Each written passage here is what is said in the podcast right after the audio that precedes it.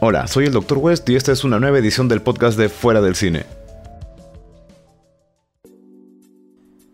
Amigos de Fuera del Cine, hoy nos acompaña nada más y nada menos que el escritor Hans Rothgieser. ¿Qué tal Hans? ¿Cómo estamos hoy? Hola, ¿qué tal? Buenas noches. Gracias por la invitación. Hans, has tenido un proyecto reciente que se llama Requiem por Lurín.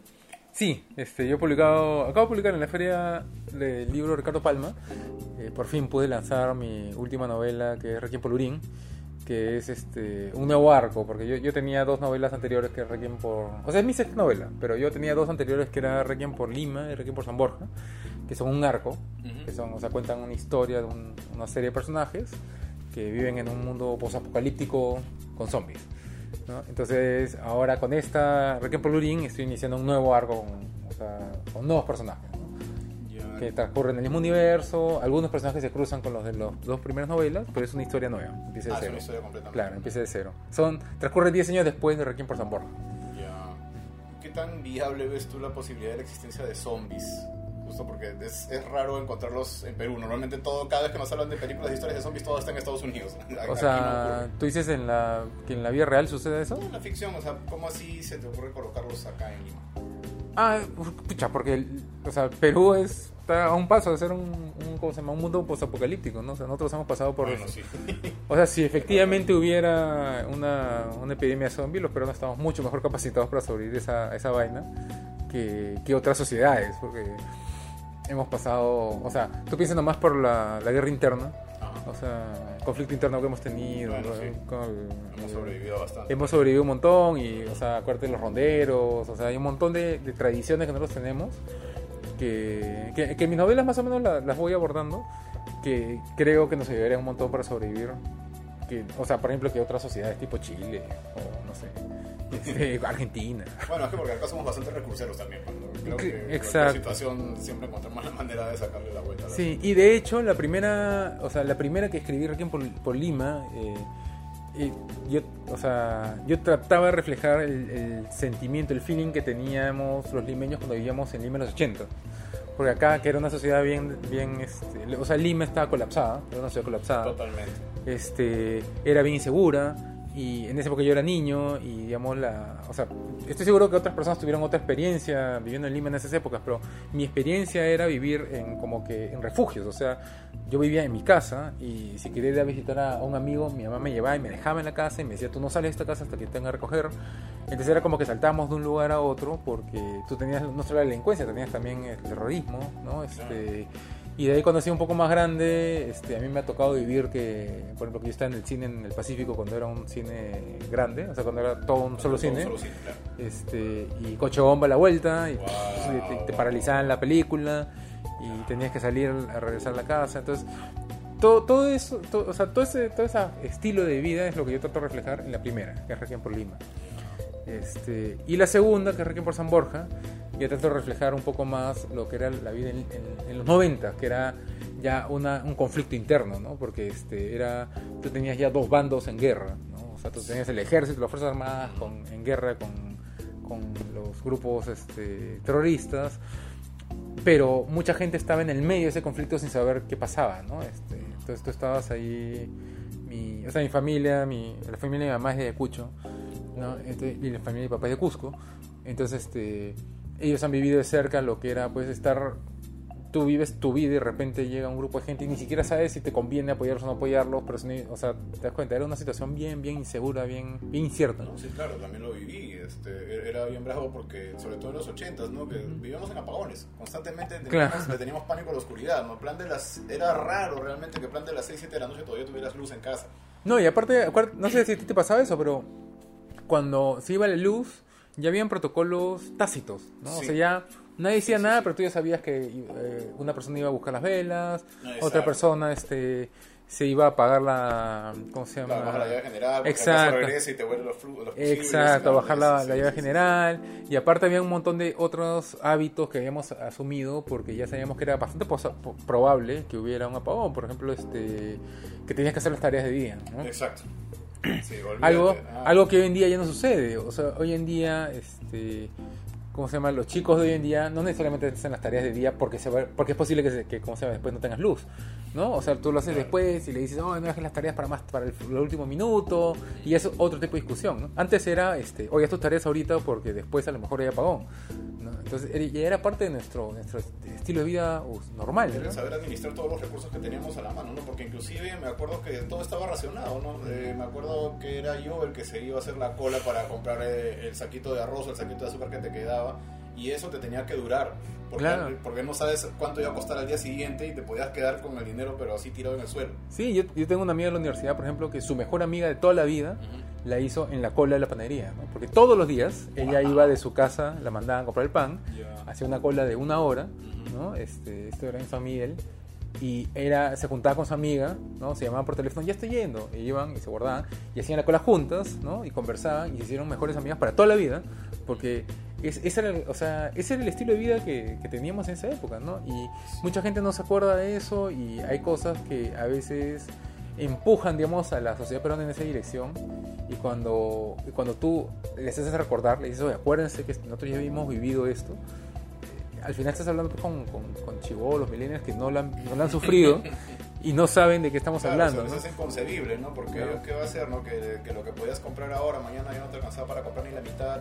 El hecho de tener que tomar una sola marca de leche, que era la leche sí, que estabas obligado a tomar esa cosa con la que podías tarrajar, tarrajar la pared, me acuerdo, porque era realmente... Ah, o marcar, marcar el- la cancha, o sea, la cancha, la leche en sí, La leche. como estaba subvencionada y costaba menos que una bolsita de, o sea, de tiza, Ujú, Sí. este había gente o sea en, en los habían ligas que compraban leche en sí para con eso marcar la, la ¿En pista serio? o sea claro claro eso está documentado o sea, era una locura ¿ves? y, eh, y- o comprar en costales no si- Claro, por supuesto. Y- Comprabas- Y, aún, aún a pesar de que te decían de que era comida procesada, comprabas el arroz y el arroz se venía con gorgojos. Claro, Y, y tenías que ponerte, tirar encima de la mesa todo el arroz y ponerte a escoger y sacarle los gorgojos a toda la... no y, y- y te acuerdas no sé aquí te hacían eso para mí era una diversión en la casa Claro. eh, tirar el arroz sobre la mesa como tú dices este ir separando los granos este, los granos que eran este, muy duros o sea Ajá. tipo piedra Sí, ¿no? sí, sí, sí, sí. entonces sacábamos y era como una diversión familiar no o sea Claro, este Era un momento que pasabas así en familia porque entre, entre todos se ponían a hacerlo. pero- Y comprabas, este, así comprabas también la papa, el arroz, este, el azúcar. Y ese era el estilo de vida. En las casas tenías tu, tu, tu, ¿cómo se llama? tu esquina donde tenías pues los de ahí. ¿no? Y querías sacar, este, no sé, para sacar un poco más del, de, de, de- de arroz, ibas con tu taza al Sí, costal de, arroz. tu taza al costal. Ajá, Y eso exacto, lo llevabas a la, sacabas, ta, a- sí. ¿cómo se llama? A la olla y eso era lo que cocinabas, ¿no? Entonces, todo eso, este, yo creo que, o sea, los que hemos vivido esa época, creo que nos han nos ha capacitado para, para, para, sobrevivir en mejores condiciones un, ¿cómo se llama? Una crisis tipo un apocalipsis zombie. Sí, es cierto, porque ahorita yo veo, por ejemplo, nosotros estamos acostumbrados a los apagones, no nos, no nos molesta para nada, pero veo que las familias en la actualidad, eh, ¿qué te digo? Se va la luz y piensan que ya, uy, en cualquier momento suena una sirena, eh, ahorita vienen, empiezan a salir de por ahí, guarden todo. ¿no? O no sé si te acuerdas, hace poco que eh, Seapal anunció que una semana entera no iba a haber agua en Ajá. algunos distritos. Sí. Y tú lees el periódico como, ¡ah! Se acabó el mundo. Claro. Y ja, ja, ja, yo leí eso y decía, "Ja, ja, estos patas no saben de qué No, no, no no saben, o sea, no saben lo que es esa vaina.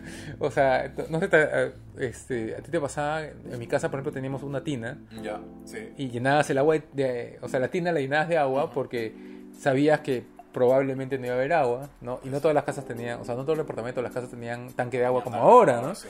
Entonces que era, que era un lujo tener esa vaina, ¿no? O sea, porque tenías que tener un tanque de agua es aparte de tener el motor. O sea, era Sí, toda claro, una operación, o sea, era claro, toda una logística. ahora, sí. Entonces había familias que lo que decían eran puedes tener tus este o sea, tus galoneras de agua ahí atrás, ¿no? Claro, en el patio. O la tina, nosotros nos llenábamos cuando anunciaban que iban a cortar el agua, llenábamos la tina. ¿No? Para tener agua, este, y bueno, esa agua no la podías tomar, pero con eso por lo menos nos bañábamos. Claro. Y te bañabas con tacita, y este, ¿no? Este, Exacto. entonces todo eso pues era un, todo un estilo de vida, Me ¿no? acuerdo muy bien eso, me bañaba. En, en la sala me acuerdo que ponían la tina para poder bañarme mientras veíamos tele.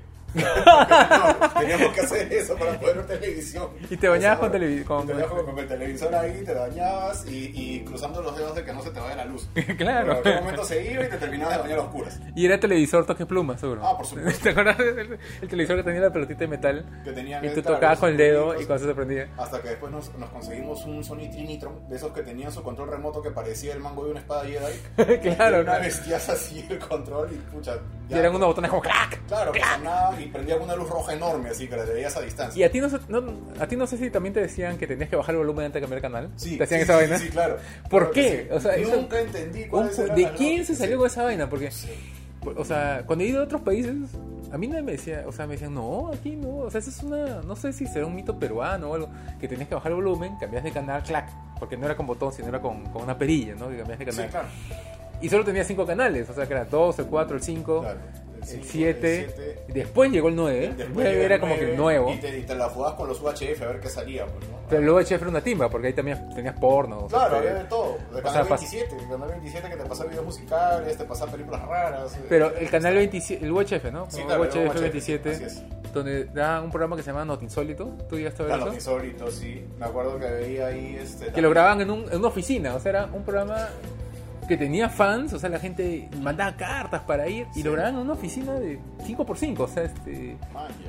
Y, y, ¿sabe? y, y- y después terminaba eso y pasaban pornos esa- en ese canal. Pasaban eso, Pasa- eh, recuerdo que ahí vi a alguien, me acuerdo, por primera vez vi a alguien que la pasaron, la pasaron en ese canal, me acuerdo bien porque no entendí nada de chivolo. Ya, pero, o sea, en, en 27 En UHF, 27 UHF, ya, sí. pues, o sea, eso es ilegal por donde lo veas, pues. O sea, ¿qué probabilidades hay de que ese- esa oficina de porquería ya Claro, comprar los ¿quién derechos habrá, administrado eso? A Ridley Scott, no sé, obviamente, a Ridley Scott. Free Scott le haya mandado su, su carta para que le sean los derechos. No, por supuesto. Oye, y es, y es verdad, ahorita que- lo mencionas con toda esta retrospectiva, en serio que sí estaríamos en condiciones de, de mantener por lo menos un nivel de supervivencia aceptable contra una horda de zombies. Porque si, Que- si te fijas, ponte en historias tipo Walking Dead o no sé, pues, o, o películas tipo Romero de cuando, cuando hay un brote de zombie, Ajá. este, se forman como que grupos de sobrevivientes Sí. y tratas, es- o sea, y ahí se forma pues el grupo, tú tienes que juntarte con, con personas que sean útiles, pues, ¿no? Este, con gente que sepa, pues, por ejemplo, en Walking Dead tú tienes que tienes este a Darrell que sabe de mecánica y tal otra persona que sabe que es médico, ¿no? El señor este que era médico. Este, Claro. Tienes que formar tu grupito. pues, ¿no? Notoriamente tienes que asignarle un, un rol a cada quien, ¿no? Y tienes que, que manejarlo al Claro, y 100%. no cargas, o sea, y de ahí quizás tienes que cargar con gente inútil, pero poco a poco van, van o sea, se van perdiendo en el camino, ¿no? Claro, se van perdiendo o mejoran, una de las dos, ¿no? Claro. Logran desarrollar algún, alguna habilidad o simplemente ya son carnada para, para los zombies. Claro, pero, o sea, nosotros los que hemos pasado por esa vaina, somos útiles, o sea, Sí, este, o sea, yo no estudio mecánica, pero yo tenía un carro viejo que se me quedaba constantemente, entonces, este, claro, yo, yo no podría armar un carro de cero, pero hay varias cosas de, de- de- o sea, de carros mecánicos antiguos que, Claro. que yo sé más o menos, o sea, más o menos qué se hace, ¿no? Entonces, eh, si, o sea, si la sociedad colapsa y me tengo que salir de la ciudad en un carro, yo más o menos sé cómo, Claro, cómo hacer. Puedes arrancarlo, lo puedes puentear, algo, algo O ahí, claro, o si cosa. estoy en la punta del cerro y, se- y la batería se, se baja, Claro, más se o menos sé cómo, cómo hacer la, cómo, cómo, cómo hacer cómo arrancar la- la- el carro nuevamente. Entonces todas esas cosas te, o sea, te dan un insight distinto, ¿no? O sea, que tenemos que agradecerle a todos esos años que nos han, nos han formado específicamente para, para evitar un apocalipsis zombie. aquí Sí, en y Lima. ¿sabes cuando yo vi la luz? Cuando leí, ¿has leído Duna, de Duna de Frank Herbert? Sí, claro. Ahí ellos siempre están hablando de que, o sea, o sea, el emperador tiene los Sar- Sardakan, creo que se llaman, los, sus tropas de asalto, Ajá. que son, este, que vienen de un pueblo, de un planeta donde es volcánico. Sí. Entonces te dicen, claro, este este pueblo ha sido criado pues, en un, un planeta tan difícil, ha generado estos patas que son recontra duros, que son unos soldados recontra este, eficientes. Entonces, ¿quién se va a enfrentar a esos patas? Entonces en Duna tú tienes los Fremen que también han, han vivido pues una, una situación así extrema, también están ra- también son bien radicales, bien agresivos porque también viven una situación pues bien fregada. Ahí yo vi la luz porque, o sea, esa novela yo la leí cuando estaba en secundaria y este y en esa época todavía pues, o sea, inicio de los noventas todavía pues era era una situación como la que estamos com- comentando, ¿no? Sí. Entonces ahí yo vi la luz y dije, aguanta, este, es- o sea, vivir en Lima me, me, convierte en Fremen, o Claro, es- como, como Bane en eh, Dark Knight Rises, ¿no? Que también él dice, ¿no? Que a mí me forjaron en la oscuridad, ¿no? Yo, Ah, claro. yo he nacido de en el ello. pozo, que él Así creció es. en el pozo, Claro, entonces, yo crecí puta, en el pozo, entonces ya ahorita ¿qué, qué me vas a decir? ¿Con qué me vas a sorprender? claro, era una situación bastante particular.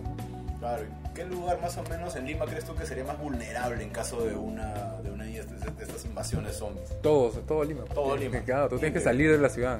Cuando- ah, o sea, has leído este Guerra Mundial Z, el libro de Frank De Max de Brooks. Max Brooks. Ya sí. Por eso odié la película.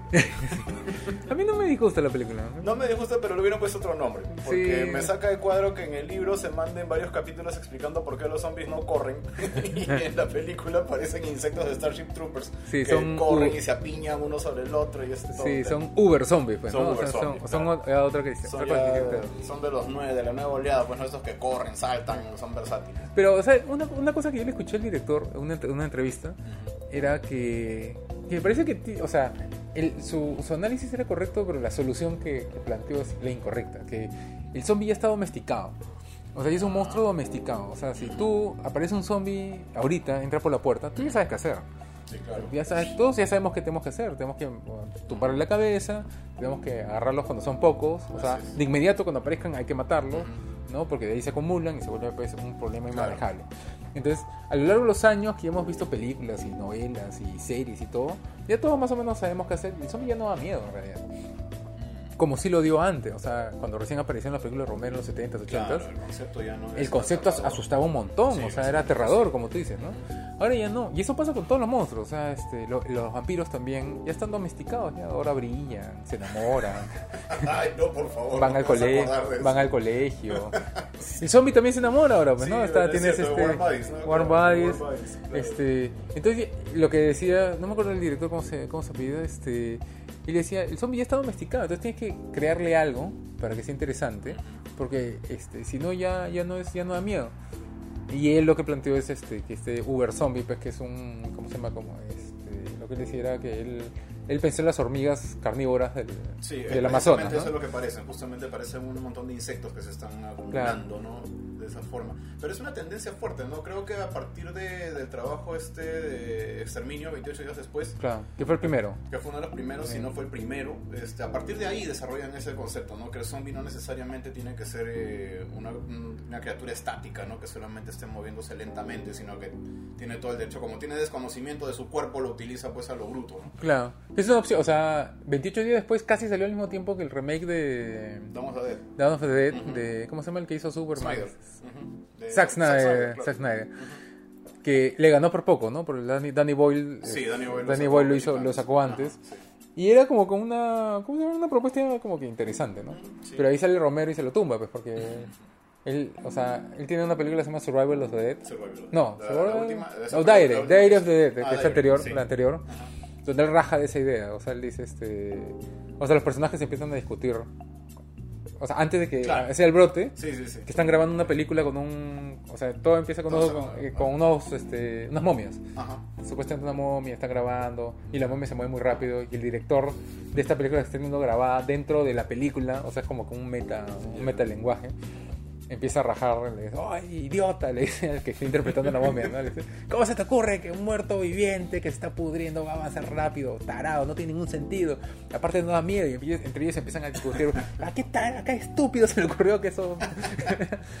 y es un, es un comentario, ¿no? Pero eso siempre ha sido una contraposición de ideas, ¿no? Porque Romero era el, el que quería tener a un zombie casi convertido en una persona con el cerebro reseteado, digamos, Claro. ¿no? que tiene solamente las funciones básicas de, de alimentarse y probablemente agruparse. Ujú. Pero él también cuando desarrolla el guion de La Noche de los Muertos Vivientes, él trabaja con otra persona, ¿no? Que es con John Russo, si no me equivoco.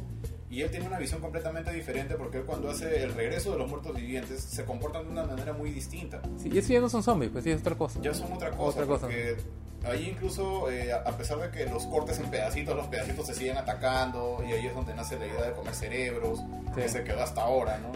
Es, la única saga en la que hacen eso, pero se quedó hasta ahora el tema de los Sí. cerebros. Lo que pasa es que, eh, o sea, Romero cuando escribió la primera, La Noche de los Muertos Vivientes, la que es en blanco y negro, la original, Claro. él, no estaba, él no estaba pensando en zombies. O sea, si tú ves la película entera, él no menciona la película zombies en No, ninguna no parte, está, pero- y él no menciona tampoco muerto viviente en ninguna Creo parte. que los llama demonios incluso a las personas que... O sea, no saben qué está pasando, ¿no es cierto? Y este y lo que lo que él ha dicho después es que, es que está, él está pensando en otro monstruo, que es el ghoul. El ghoul es este monstruo este de origen persa, que es este es algo así como Voldemort en las primeras de Harry Potter, que es Ya. este es un espíritu maligno que para poder seguir viviendo, o sea, eternamente, tiene que consumir este a alguien a alguien inocente, ¿no? O sea, tiene que en el caso de Harry Potter es que se tiene que comer sangre de unicornio, creo que los unicornios son puros, ¿no? Pero, entonces, pero el ghoul original tiene que comer carnes de, de niños o de vírgenes, ¿no? y sigue y sigue viviendo, ¿no? Entonces él estaba pensando en el ghoul en realidad. Este, y de ahí, cuando se promocionó la película, se mencionó la idea de los muertos vivientes y de ahí degeneró en el tema del zombie y Romero la mantuvo porque le pareció interesante. ¿no? Este, pero de ahí él, él siempre ha estado tratando de empujar los límites del, del zombie, porque de ahí la, la segunda que hace, que es Day of the Dead, eh, ahí el zombie ya piensa. O sea, este, están, no sé si lo has visto, que es ya a colores. No, Day, of the Day, Dead, como el día. No, esa es la segunda. Day of the Dead.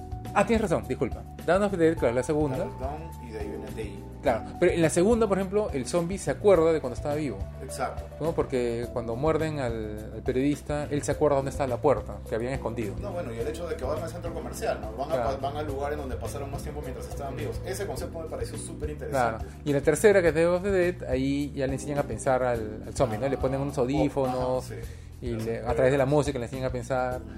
Y, y de ahí pasan mucho tiempo antes de que hace una siguiente, que es the Land Dead. Y en Land of the Dead ya se comunican entre ellos, o sea, está empujando. Sí. o sea, Romero siempre, en todas sus películas, siempre está empujando las barreras. Este, de ahí, en, bueno, en, en Di- Diary no pasa nada, pero en Survival ya también este, se acuerdan de cuando estaban vivos. Claro.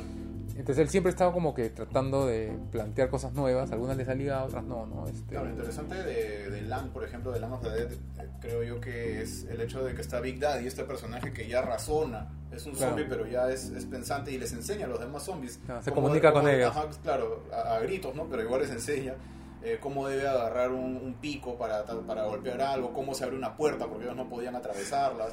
Incluso en un momento él se siente mal porque le da un arma, le da una ametralladora a uno Claro. de ellos y al disparar se baja otro zombie. Y Big Daddy se siente mal en ese instante, proyecta eso de que, pucha, maté a uno de mis congéneres. Sí, no, y aparte, o sea, ellos llegan a la ciudad porque van por el camino que nunca se les había ocurrido ir, que era este Por tirarse al debajo- agua, por ¿no? del agua, exacto. Este, porque ellos siempre trataban de llegar por un, por un puente, por Sí. una, una ruta que la tenían bien resguardada. Y eso es, o sea, es, es, es una buena idea, pues, ¿no? Claro. O sea, es, este, es- un gran concepto porque se dan cuenta, nosotros no necesitamos respirar, estamos muertos, entonces vamos por el agua. ¿no? Exacto. Y de esa manera es que llega. A mí me gusta of the Dead. O sea, hay un montón de gente que la, la- la- es una de las más odiadas de, de Romero. Yo en todo caso diría que la más odia es Survival, esa sí me pareció bien baja dentro de todo lo que hizo Romero. Sí, porque ya pero está- me parece que tiene bastantes cosas rescatables. Y, o sea, el tema este corporativo, después este, el personaje este que se quiere retirar, se quiere ir a vivir, a morir en el bosque. Sí. el- no sé, el- después el, el- su compañero que es el francotirador tuerto. Claro, O sea, también era medio despistado, pero... este sí, ¿no? Que tenía un problema Sí, este, no, neuroretado, no sé cómo, sí, le- un término así. Este, Lo- Otro detallito que me encantó fue el hecho de que aparentemente distraen a los, a los zombies con estos fuegos artificiales. Sí, del sí, cielo, exacto. decían, ¿no? Y Big Daddy se indigna. En ese momento tú lo ves al pate realmente indignado. Que agarra a los otros zombies, Claro, los sacudir y dice, ¿por qué diablos están mirando eso? No, Sí. déjenlo de lado y sigan avanzando. Pero es una buena idea también. A mí no, se- no se me había ocurrido eso, o sea, distraerlo. Porque en el, en el, ¿cómo se llama? En internet, cuando salí de la universidad en el 98 más o menos, aparecieron, en esa época no había blogs, había una vaina que se llama Journals, Ya. e-Journals, le llama, que tú escribías lo que te pasaba el día, era como un diario, entonces tú escribías lo que te pasaba ese día. Y, y se formaba, tú entrabas al journal de otra persona y salía como con un calendario, o sea, el año, y tú ponías clic en, el- en un día y veías lo que esa persona había escrito ese día. Y había gente que usaba esa, esa, o sea, esa plataforma para escribir como que crónicas de personas sobreviviendo a una epidemia zombie. Entonces había uno que era bien en ese momento era, era relativamente popular, tanto así que el pata después firmó un, un contrato con una editorial para todo ese material que lo había puesto en un journal, lo pasó a dos novelas, eh, que se llamaba Raptorman, se llamaba el pata. o sea, firmaba como Raptorman. Y este y, y- y- era bien interesante, el pata, o sea, en la vida real era, era militar, o sea. Era militar de carrera, era oficial. Y cómo se llama, y cuando estaba estacionado en una base, o sea, lo mandaban a un lugar, el pata estaba escribiendo pues su journal, ¿no? Eh, y Burns se B grande O R N E. Eh, y era monstruo, a mí me encantaba porque el pata era bien, tenía un insight, como era militar, sabía un montón de estrategia, Claro, claro, de rifles, de cómo se llama. Eh, puta, hay una vaina que el pata siempre insiste en, en su, en su narración, siempre insiste de que todo militar siempre necesita un HQ, o sea, un, un, este, un headquarter. O sea, un lugar en Una el base, cual, ¿no? claro, una base en la cual va a hacer su operación. Y cuando él está salvando gente, dice, ¿cuál va a ser mi HQ? ¿Cuál va a ser mi HQ? y este. Y ahí él tenía un rollo de, ¿cómo se llama? De cómo manejar los zombies con sonidos. O sea, que él tenía un amigo que era ingeniero, o sea, la historia dentro de la historia que él cuenta, que él pone uno, un, o sea, él tenía unas redes de, de parlantes en las zonas donde ellos estaban. Entonces cuando, ejemplo, cuando tenían que ir de un lugar a otro, ellos prendían el parlante en otro lado y atraían a los zombies hacia allá y ellos se movían por el, por el otro distrito, ¿no? Buena- idea. Este, pero eso tenía sus pros y sus contras, ¿no? Porque cuando tú prendías el, el parlante, eh, ¿cómo se llama? Atraía zombies de otras regiones, de otros lados también hacia ese punto. Entonces, Ya, claro. entonces no, no era una estrategia perfecta, digamos. Este, pero eso era, o sea, o sea, esa clase de ideas que van saliendo de un lugar o de otro, eh, o sea, eso yo, o sea, no sé, tú por ejemplo con todo el equipo que has traído, tú podrías hacerlo, mañana, o sea, Sí, claro. si, si hubiera una epidemia de zombies, tú podrías en tu cuarto, en tu, en tu Claro, zona, hacemos una grabación, esto lo ponemos a alto volumen, lo, pon- lo dejamos ahí que corra nada más que se lupee y. Claro, un celular, y lo tiras. Exacto, puedes hacerlo de un montón de maneras. Sí, sí, claro. O sea, son, esa clase de cosas tú las ves en esas películas, todo, y son. O sea, porque una cosa que hacía Max Brooks, por ejemplo, era que. O sea, los zombies no existen y nunca van a existir, ¿ya? Pero este, esta clase de, de narrativas te sirven para prepararte para otras crisis, ¿no? Para otros problemas que pueden surgir, ¿no? O sea, este, para el huracán de Nueva Orleans, por ejemplo, o para un terremoto, o para, no sé, otras cosas que pueden suceder. Entonces, eh, en la medida en la cual tú estás pensando, ¿qué haría yo en, en la ocasión de una crisis como esa? Este, si sucede otra crisis similar o parecida, ya sabes qué hacer, ¿no? Ya, ya estás preparado. Claro, creo que tal vez por ese lado es que los zombies han, han podido resurgir, no sé si a ti te parece de la misma manera, porque lo de las invasiones zombies permite poner a, las, a los protagonistas en situaciones bien apretadas, situaciones muy tensas de las cuales probablemente no tengan escapatoria y, y logra sacar o lo mejor o lo peor de cada uno. Claro. Es- es- eso siempre me ha parecido que es algo bien interesante en las películas de zombies, eh, principalmente las de Romero, y creo que también queda bien en claro en esta última eh, Tren a Busan, Ujú. por ejemplo, ahí también tienes un montón de personajes distintos y a todos los pones en la situación de que, oye, del otro lado de esta puerta hay un montón de zombies. ¿Vas a solucionar tus problemas antes de morirte o prefieres abrir la puerta y, y dejarlos entrar? Y de hecho ahí, o sea, te lo ponen de una manera verosímil, de que hay gente que efectivamente prefiere morir, Sí. o sea, matarse entre ellos, a, a, ¿cómo se llama? A saldar cuentas, ¿no? O sea, Claro. a, a dejar pasar cosas, este, Claro, asumir lo, lo, o asumir, o, o sea, tienes grupos que colaboran y hay otros grupos que no pueden colaborar, porque simplemente no pueden, ¿no? Así es. Que, que está presente desde el inicio, ¿no? Porque la primera película de zombies de Romero, La Noche de los Muertos Vivientes, está esta idea de esta familia que se mete a un sótano Sí. y no abrir la puerta. Y arriba, en el, en el primer piso, tiene gente que está tratando de colaborar entre ellos, este, eh, ¿cómo se llama? Y, y bueno, y tiene cierta resolución, ¿no? O sea, eh, eso yo creo que está presente en todos lados. O sea, en la historia del cine hay un momento hay momentos en los cuales Hollywood tiene que redefinirse, ¿no? Entonces, tú tienes que en los 70s, 80s, cuando surge esta narrativa de, o sea, de, de los hombres, cuando Romero aparece, este, había un problema de que la Segunda Guerra Mundial ya dejó de ser un tema, ¿entiendes? Sí. O sea, el- la Segunda Guerra Mundial, la amenaza nazi, la amenaza que había sido, había proliferado en Hollywood de una manera ya pues demasiado, o sea, porque había sido el gran enemigo morto, este, maligno, Claro. al cual Estados Unidos le había vencido aparte, ¿no? Y aparte era una amenaza mundial a la cual se logró aplacar porque Estados Unidos entró, ¿no? A la, a la Segunda Guerra Mundial es, digamos, la narrativa que ellos usan. Y eso está presente en, la- en las películas de guerra, o sea, las películas en general de Hollywood hasta los 60, básicamente, ¿no? Entonces, y después no tienen, no tienen villanos, ¿no? Porque la, la Guerra Fría recién se posiciona en Hollywood en los 80s. Entonces ahí tú tienes como 10 o entre 10 y 20 años en los cuales tú necesitas un villano y ahí es que surge pues, Flash Gordon, ponte, Flash Gordon es del 70 y algo, ¿no es cierto? O sea, esta- estas amenazas que ya son, el villano de Flash Gordon es Ming, pues, ¿no? Que es este De planeta Mongo y que está dibujado tipo este tipo es un chino, Claro, ¿no? se o sea, ve, es claro, se bien racista, oriental, claro, o sea, recontra racista, Claro, pues, ¿no? o sea, es el gringo contra, contra el chino. Claro, que esto también Star Trek, la serie, también que de los 70, tú tienes que los villanos son los, este, los, eh, los Klingon, que también en la serie original están planteados como mongoles, pues, ¿no? O sea, Sí, claro, con- tienen hasta las cejas hacia arriba. Exacto, y todos ¿no? los detalles. ¿no? Y ahí es que surge pues, todo el cine de desastre, ¿no? O sea, aeropuerto, el, ¿cómo se llama? La torre, la Claro, torre los incendiada. villanos lo que empiezan a utilizar pues, son- Poseidón. son los desastres, claro. Exacto, todos los desastres. Y eso, en, en- ¿cómo se llama?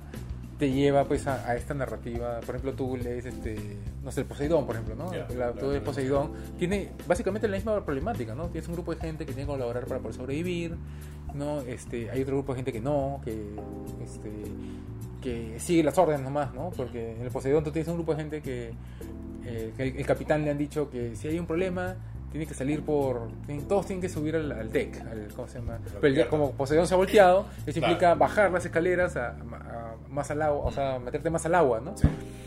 Pero como el capitán es idiota, ¿no? Tiene que seguir las órdenes, hay un montón de gente que lo sigue porque es el capitán, ¿no? Y los personajes principales tienen que irse por otro lado y tienen que solucionar problemas conforme van avanzando y tienen que colaborar entre ellos. Entonces, es básicamente la misma narrativa, ¿no? Lo que pasa es que es otra amenaza. ¿no? Claro, es otro tipo de amenaza. Sí. Ahora, lo- los zombies también, eh, dentro de lo que son las películas más recientes, ya han sido tirados bastante a la comedia. Incluso hay bastantes que ya se han metido. Es que, ya se- es, que, es que ya están amaestrados, pues, ¿no? Cuando ya los Exacto. amaestraste, ya son chistes, pues, ya, ya son este. Para zombies amaestrados, creo que. No sé si has visto Fido. O Fido, Claro, no sé se- claro, con se- este. ¿Cómo se llama este actor? El que hace el principal. Ah, El que hace- se me ha ido por completo la cabeza ahorita. Puta, ese actor me parece lo máximo. Es un actor escocés. Se me dio el nombre también. Pero este. No, pero Fido sí, de verdad que es- me pareció como comedia, me pareció una genialidad porque Sí. es súper cómica y, y eso de tener literal a un zombie domesticado que es tu empleado de la casa, ¿no?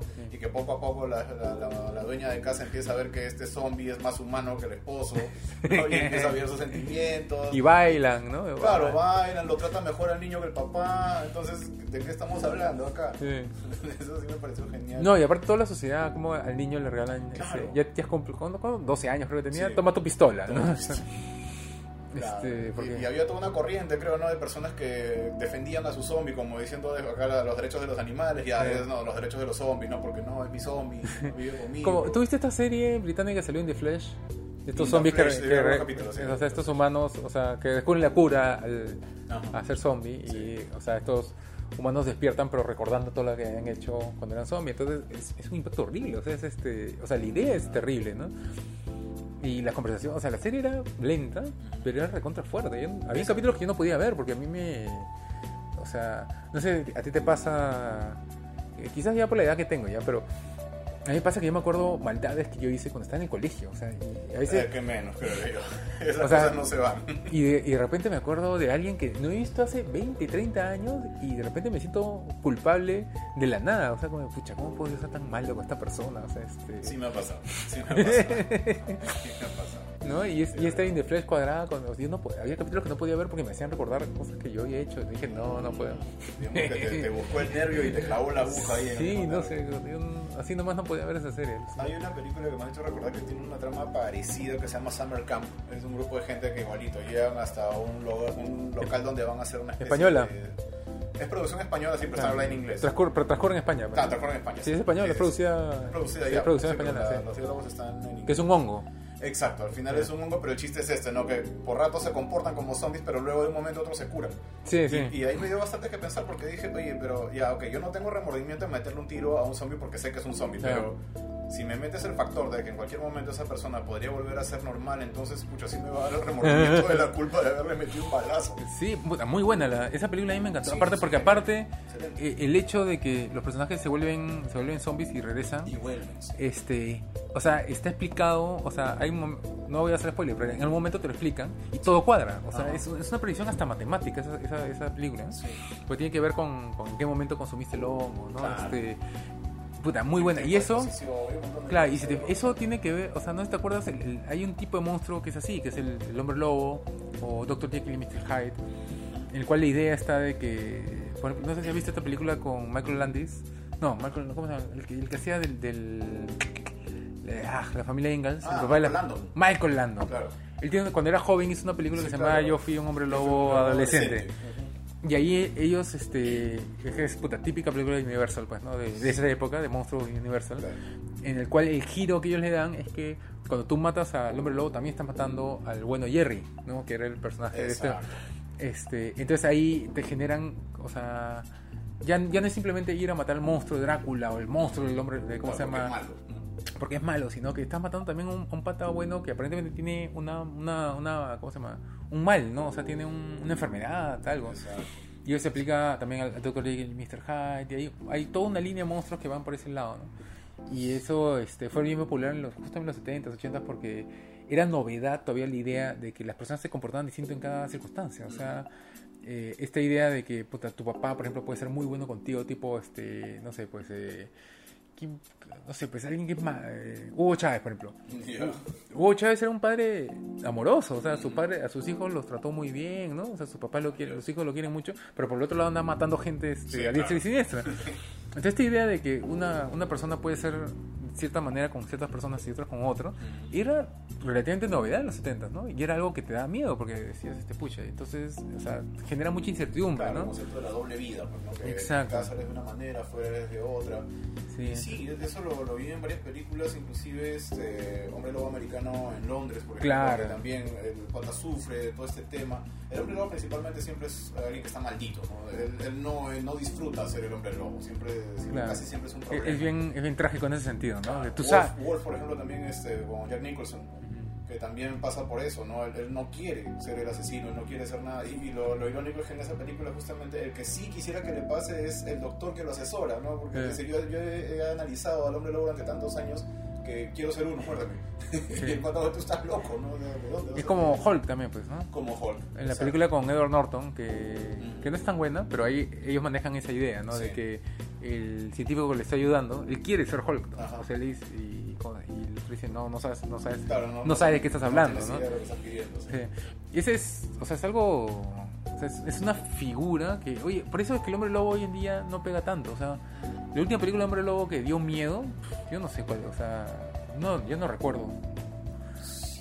Es, verdad. Hace mucho tiempo que no, no sale una que realmente sea atemorizante. Porque esto de Underworld eh, fue una, fue una saga de acción. Yo no la vi Sí, como una saga de terror. Y de hecho buena, a mí me Sí, pareció es- muy es- buena. Es, paja, es paja, sí, pero eso, es paja. No Claro, es, es, este, es, chévere, no es divertida, no es no, claro, no, eso no da miedo, ¿Sabes qué serie me parecía muy buena respecto a Hombres Lobo? Había una que se llamaba justamente El Hombre Lobo Werewolf, que era de los noventas. Claro, el 13, Canal En el 13. claro, Canal 13. Claro, y era el pata, era tipo Hulk, pues, ¿no? La Ajá. serie Hulk, que era Sí. este pata que tiene que ir de ciudad en ciudad, que le está persiguiendo las autoridades, pero también la comunidad de hombres lobo lo están persiguiendo, y le está buscando la manera de matar Este al... que tenía en la mano, Exacto. tema, tiene que buscar al hombre lobo original que lo mordió ahí Exacto, para poder está buscando. Ya, eso, eso me pareció excelente. Esa serie a mí me gustaba un montón. Y Sí. aparte me daba miedo, porque la, o sea, la- cómo mostraban la transformación, que el pata sufría.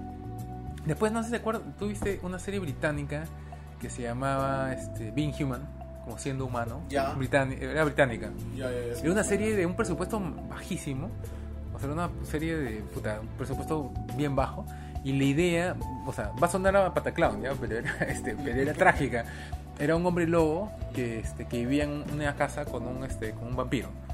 O sea, que los dos se habían hecho amigos y vivían juntos. Y los dos tenían, cada uno tenía su rollo trágico.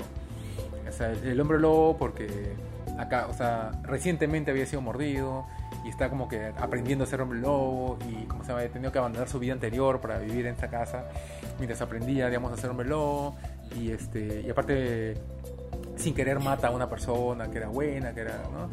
Este, y aparte estaba el vampiro que había vivido de puta, 200, 300 años y que había matado a un montón de gente, se quería reformar, pero era un hombre lobo, perdón, era un vampiro este, conocido en la comunidad de vampiros, o sea que la gente lo iba y lo buscaba, porque el pata había sido un sangriento, un miserable y está tratando de ser bueno. ¿no? Y se van a vivir en una casa donde penan, donde hay una, una, una fantasma, una fantasma que no se acuerda cómo murió, entonces está tratando de recordar, porque es un fantasma que solo puede existir dentro de la casa. Y después aprende, digamos, a salir, ¿ya? Pero, digamos, solo ahí. Y era una... Pues a mí me encantaba esa serie. Being Human, dices. Being Human. Estaba en Netflix, ahí la han sacado. Sí, porque recuerdo haber visto ese título ahí. Ujú. Ah, man, ya Y este, tiene varias, varias, este... O sea, tiene varias temporadas. Eh, el pata que hacía Being Human era uno de los este, voceados para tomar la serie Doctor Who en el momento. Wow. este, en vez del que está ahora, Shi- Shipnal, creo que se llama, fue uno de los voceados para tomar la, ¿cómo se llama? La, la, la- la- claro, soy el showrunner de Doctor Who, porque el pata escribe bien, o sea, para te armaba unos, unos tramas, son unas tramas bien bacanes, con muy bajo presupuesto, ¿no? Y armó un- toda una mitología bien chévere, porque empezó a meter personajes, ponte, este, en cierto momento mete un personaje que era el diablo, o sea, el diablo tal cual, ¿no? Y era este. Y era un pata que se manifestaba como un viejito en silla de ruedas, que no se podía mover, que necesitaba que le ayudes. A todo el mundo. Claro, y este. Puta, era muy buena serie, a mí me encantaba. Pero. Y manejaba muy bien el tema de la tragedia de, estos, de estos personajes, ¿no? Que era lo que motivaba, toda la serie. Me ha hecho recordar una que te mostraba también varias, varias perspectivas distintas del monstruo. Era eh, una de vampiros que se llamaba Kindred, Los Abrazados. Me acuerdo que la pasaban en Canal 9. Este, Que estaba basado en el juego de mesa. en el juego de Messi. De la mascarada. Sí, sí, sí. en el juego de Sí, rol. con los clanes. Con los clanes y todo Sí. eso. Me parecía muy, muy bueno, de verdad. Porque mostraba la personalidad de cada estilo de vampiro que puedes Claro. encontrarte, ¿no? Los Ventru, que son Los, torre- los Torredor, que eran los, artistas. Claro, los artistas, ¿no? Este, los Gangrel, los Brulla, ¿no? Era, Eh. era toda una mezcolanza de esos estilos de vampiros. Hay un montón de juegos de computadora de, de esa, Ah, de pues esa sí, mitología. De hecho que sí. este, A mí lo que me da pena de esa serie era que yo ya había leído los manuales para, para entonces ya. y este y los libros me parecían, o sea, no es por ser este, ¿cómo se dice? ¿Cómo se dice? Hipster. Ya. pero los libros me parecían mucho más pajas que la serie. La serie me parecía que era puta una costra en comparación al, o sea, como que estaba raspando la superficie, la superficie Ah, ya, del-. Bueno, que también era- es complicado manejar una, un argumento como ese para una serie televisiva, ¿no? Tanto que solamente pudieron hacer 13 capítulos, porque encima era tan oscurita la serie que en realidad no, no levantó más. Ah, mira. Sí, lo que es peor es que habían planeado continuarla en algún momento, varios años después, pero uno de los protagonistas falleció y ya con eso ahí murió la serie. O sea, siempre. pero, pero no sé, con ese material yo creo que habrían podido hacer algo mucho más paja. Fácilmente. Es más, ahora deberían retomar esa clase de historias y hacer algo mucho más consistente. Sí, ahora que hacen serie de cualquier cosa, o sea, de... Puta, porque a ver, yo recojo, o sea, yo tengo un... ¿Cómo se dice? Yo tengo un sistema para ver serie de Netflix, porque son, Ah, es ya, tanto material Sí, claro. que ya, o sea, tú no puedes abrir Netflix a ver qué encuentro, porque te vuelves loco, o sea, Sí. o sea no duermes, no duermes, este, no vas a trabajar, o sea. Claro. Entonces ya para, para controlarme un poco, lo que, tengo una secuencia, digamos, o sea, de que veo un capítulo de una cosa, o sea, o sea, veo dos capítulos de, o sea, veo un capítulo de una serie de una hora y otro capítulo de una serie de una hora, Ya. ¿ya? Pero esos dos, este, va a sonar, va a sonar bien parametrado, ¿ya? Pero digamos es el sistema que, con el que me he salido para no este, estar todo el día metido. Este, solamente uno de esos dos puede ser Star Trek, Oh, ¿ya? Porque ahora hay varias series de Star Trek. Sí, claro. Y ot- solamente uno de esos dos puede ser superhéroes. Ya. Porque tienes pues Arrow, tienes Dark Sí, tienes un tienes montón. esa cosa. Ahorita que están con la crisis, peor todavía. Claro, y después veo uno, uno, y de ahí uno de media hora y uno de media hora también. Pero solo uno de esos dos puede ser sitcom. Ya. Y solo uno de esos dos puede ser de, dibujos animados. De verdad que los has parametrado bien, ¿ah? Qué Sí. complicado. Y después de esos cuatro, veo una película. Wow. Y de ahí empieza de nuevo. Uno, uno, uno, uno. ¿vale? Ah, Entonces, así me, puta, me estoy dosificando, porque si no, este, porque si no, puta, tengo amigos que se descubren una serie y se, se la venden de sí, corrido, Se o la sea, completa, sí, una sí, maratón me entera, consta, ¿no? Me consta, veo varios casos Este, así. Habla y- Faber, ¿qué tal? Y eso a mí, a mí me parece peligroso, digamos, porque yo trabajo en casa, yo soy independiente, entonces tengo que Oh, manejar mis no, tiempos, pues, claro. Eso sí es un riesgo. Entonces, este, igual tengo entregas, mañana, este, Claro. o cuando enseñaba, ahora ya no estoy enseñando, pero ponte, este, eh, eso de que tengo que quitar clase a las 8 y yo enseñaba acá la vuelta, o sea, yo enseñaba relativamente cerca, pero pucha, ya va a acabar, ya va a acabar la serie. Toque, un toque, un toque, que acabe. Dijo, no, no, no, tengo que ir a, ver- a enseñar, no, no puedo ser tan irresponsable. No, maleado, Y ahora tienes también, pues, este, HBO. Claro, eso te iba a decir. Eso hablando solo de lo que está en Netflix. Mm. Ahora, pues, este, la variedad está ampliándose cada vez más. Hay más servicios de streaming, hay de todo. Sí, porque para el último capítulo de. Creo que fue. eh, Game of Thrones. ¿Ya? Para, o sea, con la antesala al último capítulo de Game of Thrones, mi esposa contrató el servicio de HBO para el HBO. ¿Cómo se llama? El, el- el Netflix de HBO. Ya. ¿Ya? Y no sé, pero tú, acá en la casa tuve acceso de repente a un Netflix, a un mini Netflix, ¿no? Porque hay un montón de cosas que no están en, en Netflix. Y este, y pucha, fue, fue un, una, ¿cómo se llama? Una, un baño ref- de, de un aire fresco, ¿no? Claro. Porque, uy, de repente está, estaba, ¿no? ¿Barry has visto? Esta serie del... Ah, del- que también es, claro, la que siempre ponían el tráiler después de, de que terminaban los Claro. capítulos. Ya, Sí, pero sí, la sí, empecé a ver ve de cero y dije, Sí. pucha, ¿cómo no, ¿cómo no sabía que eso existía? O sea, que este... Qué buena... No, en serio, maldita. Puta, buenaza esa serie. Logan creo que le encanta esa serie. Este, después, es- no sé, des- o sea, de un momento a otro vi un montón de cosas bacanes, pero lo contraté solo por un, un par de meses nomás. Este, para, o sea, para ver todo Game of Thrones y, ya. ¿cómo se llama? y ya estar listo para el último capítulo, ¿no? Bueno, el última temporada en realidad. Eh, ¿Qué te parece el último capítulo, perdón? mm, decepcionante, ¿no? Ah, ok. Ya, ya. ¿Tú, tú has leído las novelas? Eh, no, pero sé que las cosas van por otro lado en las novelas. Claro, porque la novela, o sea, la última temporada me parece un desperdicio Sí, bien- absoluto de un montón de material Bien. monstruo que tienes en la, la- o sea, los- Ni siquiera tienes que esperar la siguiente novela que todavía no la han publicado, que vendría a ser, digamos, la resolución de, de toda esta vaina. Sino que en, en las últimas dos novelas nomás ya hay un montón de cosas que ellos no han agarrado para la serie, que han podido usar para hacer un final más bacán. No sé. No, no, no, no, me, no me gusta ese final. Sí, es que se queda muy al aire. Me parece que hay un montón de cosas que simplemente no cierran. Mucha, mucho extravío, mucho este se va para acá, este se va para allá y... no y, y en general, en, estas producciones han ido por la grandiosidad. No sé si, por ejemplo, has visto Troya, la película Claro, Troya sí, con sí. Brad Pitt. Sí. Y cuando muestran los barcos llegando de llegando a Troya, o sea, los griegos que están invadiendo pues este Troya, este, pucha, es, o sea, tal cantidad de grandiosidad de miles de miles de miles de barcos con millones de soldados. ¿Cómo alimentas eso? O sea, este, o sea, la logística nomás de eso es, es, es, es la locura, o sea, no puede existir un, un- un- un, este, ejército así de grande. Nunca jamás en la historia de la humanidad puede haber existido un, un ejército así de grande. ¿no? Entonces yo creo que por mostrarte algo grandioso que sorprende, eh, ¿cómo se llama? O sea, se dan por un, o sea, se vuelve irracional la, la historia, ¿no? Y creo que of Thrones en su última temporada se fue por ese lado, ¿no? Sí, bueno, empezando por la- esta fuerza dorada, creo, no me acuerdo el nombre ahorita. La flota, la flota dorada.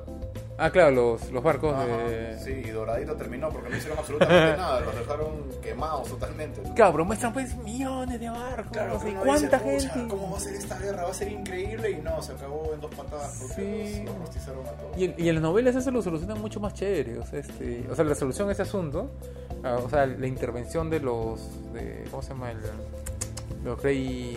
Grey ¿Cómo se llama? Los- o sea, la familia esta, la que viene del. ¿Qué? Los Greyjoy. Los Greyjoy. Ya. Claro. La intervención de los Greyjoy en el conflicto, digamos, de. Del, ¿Cómo se llama? De Game of Thrones. Se soluciona mucho más baja en, el, en, el- en los libros. Ah, bacán. Y lo ha podido hacer así, no sé por qué. O sea, no entiendo por qué han tenido que ir por, por otro lado, a cambiar la historia en algo más, más misio. Y bueno, ¿qué te puedo decir? A veces producción quiere meter su cuchara y hacen lo que les parece que es lo más conveniente, ¿no? Querían subvertir las expectativas o algo así, dijeron, usaron esa frasecita es. varias veces y bueno. Y la estrategia que ahora se llama la estrategia de Ryan Johnson, ¿no? O sea, no, ese, ese es el o sea, es, este, te voy a sorprender. No importa que esté tumbándome la... ¿Qué es lo, lo que pasa con la serie Watchmen? Ya. ok. ¿La, la has visto? o no? Eh, todavía no ¿La he podido verlo. No, me he estado poniendo el día con Mandalorian ahorita. Ya, ah, Mandalorian. Sí, Este, que no, todavía, no- todavía no he visto Mandalorian. Ahí estamos al. Muy Pero- recomendable, bastante entretenido. No, todo el mundo Vale, dice que es vale. alucinante. Sí, vale bastante. Pero Watchmen ha pasado por debajo del radar completamente. O sea, Sí, ¡Pum! no sé pasó. por qué no ha tenido ¿Por qué? Porque es una basura, pues, no estás Que sí. Sí, es malazo. Uy, pero se ha escuchado tanta gente que me ha hablado tan bonito de la serie. No, pues porque justamente es la estrategia de Johnson, Brian, Brian Johnson, te voy a sorprender. Ok. Te voy a sorprender con esto, te voy a sorprender con tal cosa, tal otra, tal otra, pero cuando pasa el televisor es intrascendente, pues, o sea, ¿no? Porque cuando no, no, no respetas la, ¿cómo se dice? La continuidad, la construcción del personaje. Tú has construido un personaje y de ahí por sorprender al público dices, ah, no, este, ahora resulta que Manhattan se puede reír. No, pues aguanta, Ah, este, o puede contar chistes. Ya. Claro, está te estás- claro. te estás extendiendo Claro, ya hay un capítulo donde se ríe, cuenta un chiste y poco falta para voltearse a la cámara y, y guiñar el ojo, ¿no? Pero te arruina, claro, en ese momento te sorprende y dices, puta, qué paja, qué bacán. Pero te arruina la construcción de un personaje y eso hace que la historia sea un poquito menos interesante, ¿no? Sí, o sea, si me lo pones de esa forma, de hecho que sí me parece que sea. Ni, ni siquiera decir que se ha quedado corto, sino que se han ido hasta el otro extremo ya. Claro, y hay un montón de este. Ad- Adrian Bate, que es el. ¿Cómo se llama? Los Imandias. Ajá. Que es- o sea, los que han leído el cómic saben pues, que Ozymandias es como que un personaje, se- este, ¿cómo se puede decir? Es el que, el que inicia, el que finaliza toda la trama de la, Es- ¿cómo es se el llama? eje El eje que está detrás, no lo ves mucho en el cómic, pero en realidad es, es el que, Claro, es la mente maestra detrás de todo claro, él es el que inició, digamos, la, la trama, el que la acaba. Es supuestamente la persona más inteligente de, de- de toda la historia, ¿no? Es el que se la hizo a todos, este, ¿no? Este, como el que planeó to- absolutamente todo eh, y que ha salvado el mundo, básicamente porque el mundo está al borde de una Claro, crisis. todos quedan como que eres el grandioso salvador. pues, Claro. que Queda arriba. Ya, entonces en esta serie, Adrian Bate es un imbécil, es un pata que se- Ah. se- todo el mundo se la hace, este, todo el mundo lo sorprende, tiene, tiene hay una, hay una, la nueva genio que en esta serie hay una chica que es este, True, que, uy, lo engañó a Adrian Bate, después este Adrian Bate lo golpean por la espalda, se lo tumban, lo, lo arrestan, entonces No, pues, porque, o sea, si tú, o sea, tú quieres escribir tu historia de, de, cualquier, de todo lo que pasó en esa serie, haz tu historia pues, y ponle otros nombres, ¿no? Este, Adrian Bate, en, en la mitología de Watchmen, es el hombre más inteligente del mundo, Claro, pues. es el que tiene, a los tiene todos chequeados. En el, en, el, en el final de Watchmen él se pelea con tres al mismo tiempo. O sea, se pelea con Manhattan, con, con este. Rorschach y con este Nightwing, creo. también. Con Nightwall y con la chica también, con Julie. o Ajá, sea, con este, este eh, Júpiter. Con ella, o sea, se pelea con los cuatro al mismo tiempo porque Sí. todo lo tiene planeado, exactamente, puede agarrar balas en el aire, ¿no? Porque ha, ha- ha practicado cómo agarrarlo. Este, en la serie es un pobre huevón, mañas, este, No, pues. es un pobre, puta, es, es lamentable. es- O sea, se supone que a él lo único que se le escapa es el hecho de que no contaba con que Rorschach iba a mandar su diario a publicarse. Claro. Ese es el único factor que a él se le va. Pero si ahora me dices que todo el mundo se la hace, entonces ¿qué sentido tiene que ser más inteligente? Sí, no sé, a mí me, o sea, me, me da cólera, me da, me da cólera. Sí, sí, lo noto, lo noto. Claro, y este... Y, y, y te y la típica defensa es, ah, pero no te lo esperabas. ¡Car- ¡Carajo! No, pues, pero es que no se trata solamente de no esperarse algo, ¿no? O sea, Claro. yo no me espero que un zombie se cure, pero tampoco puede ser el hecho de que me vengas a... Claro, y justo George R. R. Martin en su... Ahora creo que ya lo he desactivado, pero tenía un blog en el que él comentaba cosas mientras estaba escribiendo su novela anterior. Y había una cosa que él decía que era sorprender es lo más fácil del mundo. O sea, él decía, justamente hay una tendencia, decía, a que el valor con el cual juzgan una historia, o sea, una novela, una, ¿cómo se llama? Un- una película, ahora es que tanto te sorprendió. O sea, wow, qué sorprendente fue el final. O sea, el sexto sentido, ¿no? Wow, yo no sabía Ah, este, twist, tal cosa. claro. El twist by Shyamalan, ¿no? O sea, re- registrado por Shyamalan. Este, y él decía, este es un error porque eh, le ponía como ejemplo Game of Thrones, por ejemplo. Si en la siguiente novela yo pongo que todos, resulta que todo esto transcurre en Marte y que, ¿cómo se llama? que Este, era una realidad paralela. que era una el paralela y que no, no, que, este, y que los White Walkers en realidad son marcianos que están supervisando un experimento qué científico. sí. Ah, los sorprendió a todos, nadie se lo esperaba, pero arruiné toda una, o sea, toda una crónica que estaba Claro, armando a lo largo. toda la mística que habías creado alrededor de Exacto, y, a- y, o sea, sorprender es fácil, o sea, no es, no es difícil, es lo más fácil del mundo. Pero como ahora escribir una historia es más, o sea, cada vez es más difícil, porque digamos, el público cada vez es más sofisticado y más exigente. Este, ya sean por el lado, ah, entonces te sorprendo, porque ah, entonces ya, pues, este, Superman eh, tiene un hijo, ya está, listo. Superman Returns. Claro, ah, este chivolo es, un, es el hijo de Superman, Ah, no te lo esperabas, listo. Qué inteligente que soy, mañana. Yo creo que eso arruina un poco. Y en, y en terror eso, este, ¿cómo se llama? Es fatal, pues, porque como este, asustar, o sea, asustar es fácil, pues, ¿no? Claro, hasta el azotón de una puerta te puede asustar. Exacto, asustar es fácil. Lo difícil es, es dar miedo, o sea, que... Exacto. O sea- que termina la película, te vas a tu casa y sigues pensando, oh, ¿y si esa vaina fuera verdad? ¿Y si eso me pasara? Claro, ¿Qué y hago te- yo? y no duermes, ¿no? Y se te queda, claro, y te quedas pensando, ¿no? Pucha, eso podría estar ocurriendo en algún lado. Ya, ese fenómeno es muy yuca lograr, pues. Es, es- ¿Cu- ¿Cuándo es la última película que te ha causado ese efecto, por ejemplo? Wow. Sí, es, es difícil. Yo les tengo mucho cariño, mucho amor a las películas de terror, pero sí, que alguna me haya dejado pensando. Probablemente una de las últimas ha sido, por ejemplo, El Cuarto Contacto, que me dejó pensando que esto era viable, que, que la, la forma en la que te tratan los extraterrestres. Es una película con Mila Jovovich. Ah, ya, que ella está entrevistando a un pa... Sí. O sea, ella es la terapeuta. Ajá, digamos, la terapeuta, claro. que te comparan, ¿no? Que supuestamente son casos reales, ¿no? Te lo pintan como... Bueno, supuestamente es real, ¿no? Sí. Es- está sobre la base de... Está sobre la base de los... La evidencia que dejó un pata, un granjero. Sí. Entonces, eso por ejemplo me dejó porque a la, o sea, todo esto que he visto supuestamente está basado en algo real. ¿me entiendes? Hay cosas que pasan que son inexplicables. Esa duda, ese factor de duda de que me están cuenteando o me están hablando de algo en serio.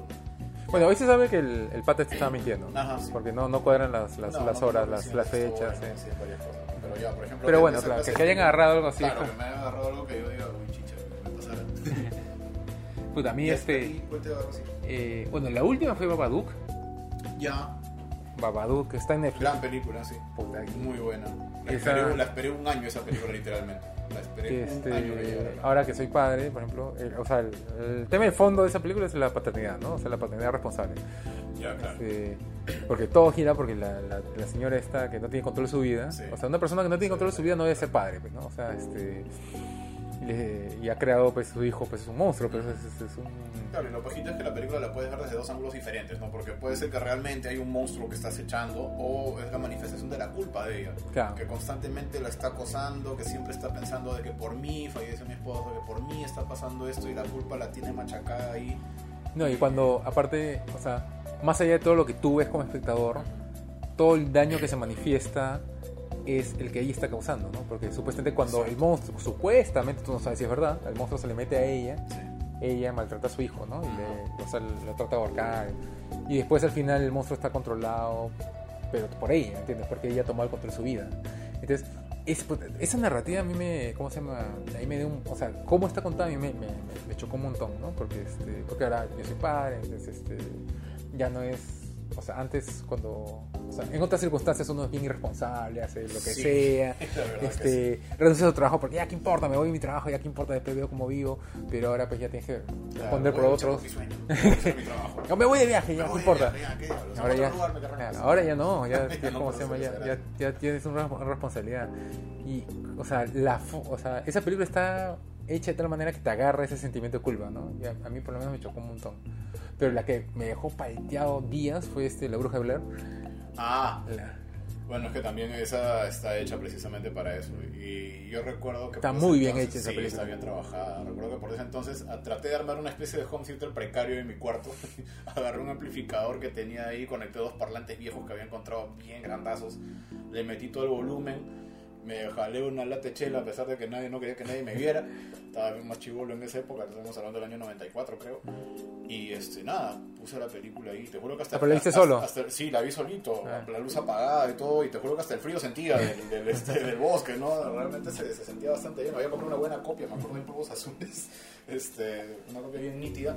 Y sí, de verdad se, se te transmite el miedo, porque el miedo en buena parte de la película es real. No, y está Ah, bien es- pensado, o sea, y está bien diseñada la película. O sea, Totalmente, este tema de que tienes dos cámaras, pero solo tienes el audio, o sea, a partir de cierta parte de la película solo tienes el audio de una de las dos cámaras.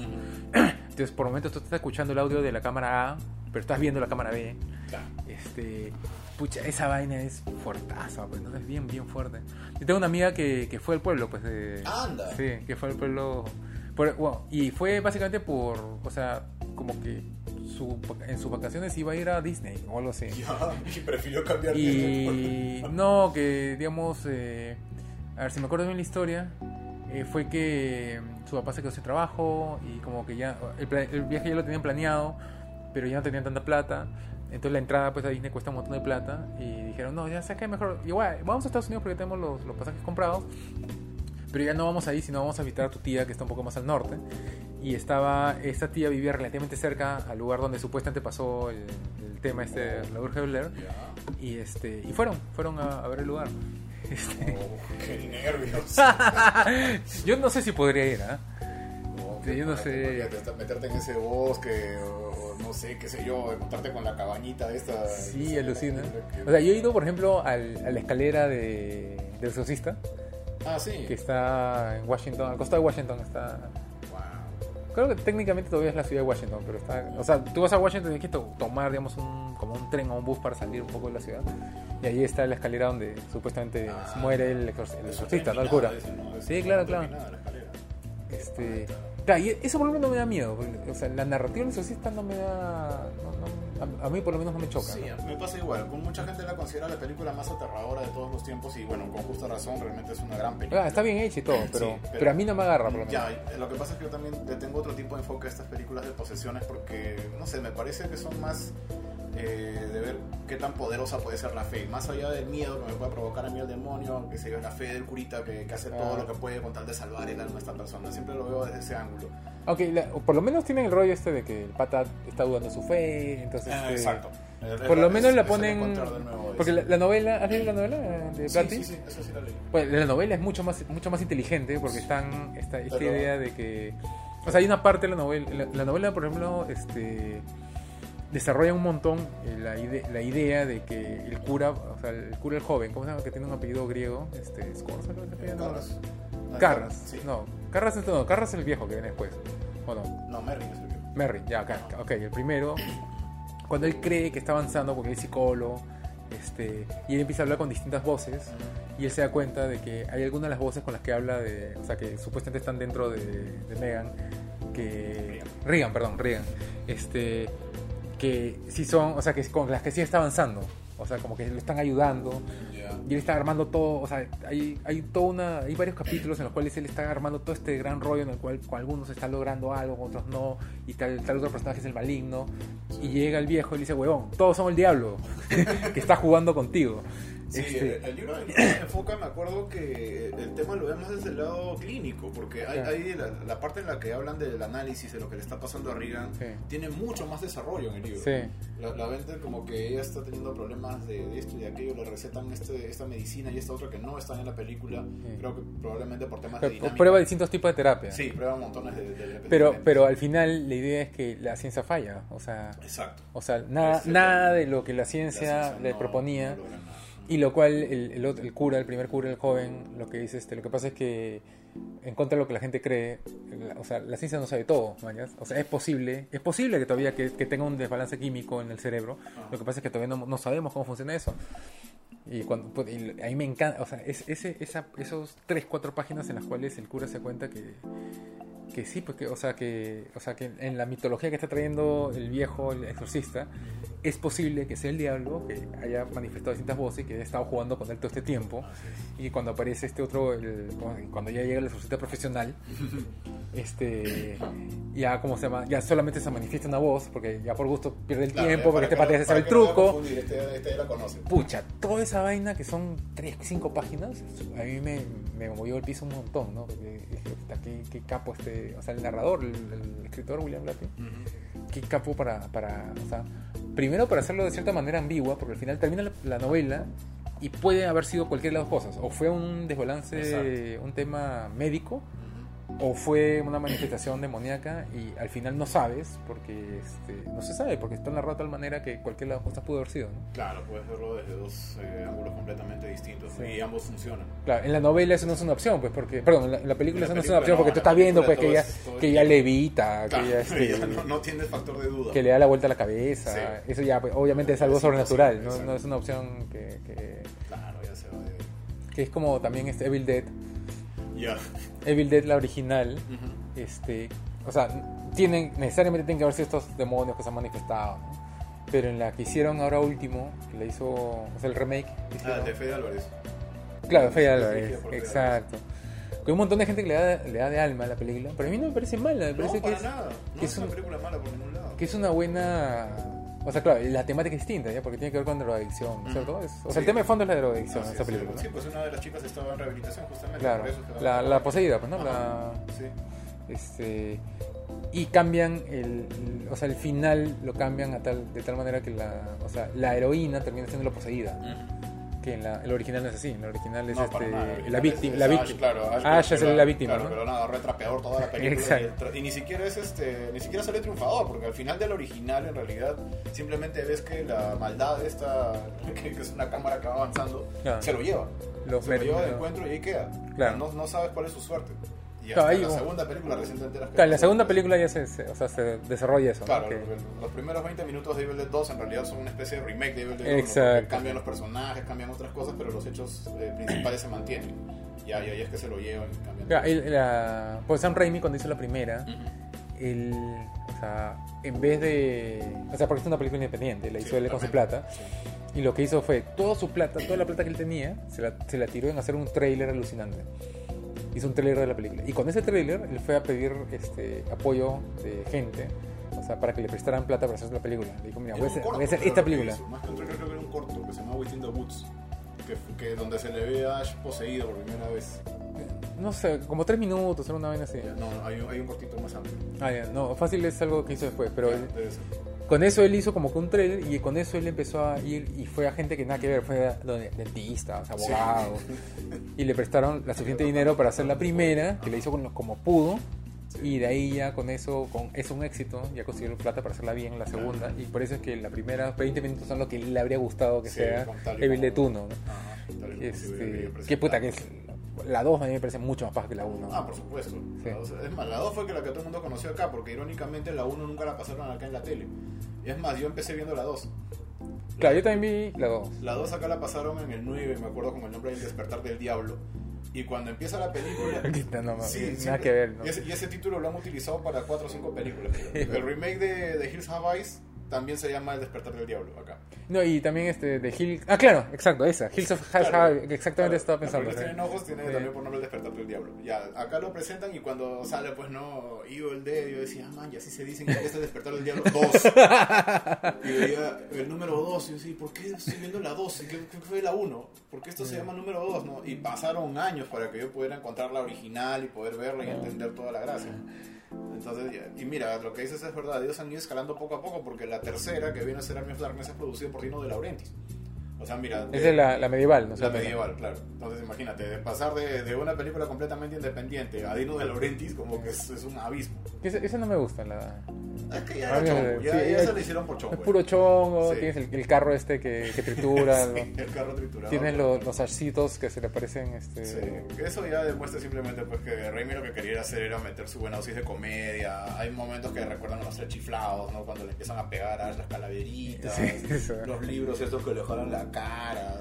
Es, es- es más comedia que terror. Sí, no, Sam Raimi es, es bien, ¿cómo se dice? Eh, inconstante, o sea, tiene cosas alucinantes, como que tiene cosas bien misias, ¿no? Sí, bueno, es, eh, Porque- es lo que le mantiene fiel es su humor, es lo que quiere mantener es ese detalle. Porque has visto Drag Me to Hell de Claro. Sam Raimi. Puta, esa es perfecta, esa película es lo máximo. Y también lo puedes ver desde dos ángulos diferentes. Ahora me, me explicaron de que la chica supuestamente tenía también una suerte de desorden alimenticio. Y este hablan pues en la película en un momento de que ella Un cerdito, que- le dicen. que- quería, claro, que sí, gorda y, y, este se, se volvió casi anoréxica por bajar de peso porque Para quería- ser exitosa, sí. Ajá, y cambia su forma de hablar porque no quería tener acento y un montón de detalles. Y justo. El eh, se burla de su acento. Claro, se habían dado cuenta de que prácticamente todas las escenas este, de terror con ella tenían que ver con, o con comida o con que la vieja le escupiera algo en la boca. Entonces esto de, de que entran cosas por la boca, el alimento, entonces era un trauma que ella podría tener al respecto de su desorden alimenticio y todo eso. Y que probablemente lo que pasó al final simplemente fue que ella de tanto pánico que le tenía el dichoso botón, ella cae simplemente al- a los rieles del tren. Tren. Y ahí queda. O sea, que no hubo nunca una, una maldición real, sino que simplemente ella estaba medio trastornadita. Sí, es una... Ese es bien de Raimi, ¿no? Ese es bien de Sam Raimi, de, de Sí. que... Pero, el- por ejemplo, hay, hay una se- la secuencia en la que tratan de hacer como el exorcismo. Ah, claro. Tratan de meter al demonio, atraparlo dentro de un chivo. Ajá. y este y se le escapa y se le mete al asistente y se Sí. ponen a, a- a- a- se pone a bailar sobre la mesa Ujú. y esa escena me, me palteó un montón porque es súper simple pero tan efectiva de que y se pone a bailar burlándose de todos ja, ja, ja, ja, se pone a bailar Ya, eso es algo y es algo 100%. pucha que tan no sé o sea tonto pero efectivo eso no Sí, a Este, veces hay acciones que tú las ves en el momento y dices, oye, pero esto a los demás les causa gracia, pero Claro. a uno en particular le puede parecer súper retorcido. Stephen King lo, lo que te dice es que. O sea, Stephen King tiene como que estudios sobre el, sobre el miedo. Y lo que te dice es que él no puede hacer que te dé miedo algo. Él ya se cuelga de cosas que tú ya le tenías miedo. Por ejemplo, el payaso, ¿no? o, Claro. o el perro, o este, no sé, o estar solo. Tú ya le tenías miedo a esa vaina. Lo que pasa es que él se cuelga de eso para. Para, para contar una historia alrededor de esa vaina. ¿no? Y, y se cuenta eso de que baila sobre la mesa y se burla de todo eso. claro, a mí me, particularmente me da miedo y él lo está relacionando a una historia de un demonio o lo que sea, ¿no? Nada, bueno, a mí, por ejemplo, lo que me pasa es que yo tengo talasofobia. Yo ¿Qué es? eh, es era el miedo a, los, a las grandes masas de agua y a lo que puede existir debajo de ellas. Sea, la playa, En cuando- otras palabras, yo le tengo falta a tiburón, por ejemplo. Ah. Yo, yo no puedo ver tranquilo la película de tiburón, no, me, me causa pánico, realmente. Y todas las películas relacionadas, imagínate, con Dames casi me da un infarto. O sea, fui a verla porque dije, tengo que enfrentar esta fobia que tengo, ¿no? En algún momento. ¿Cuál? no el me- megalodón. Ah, ya.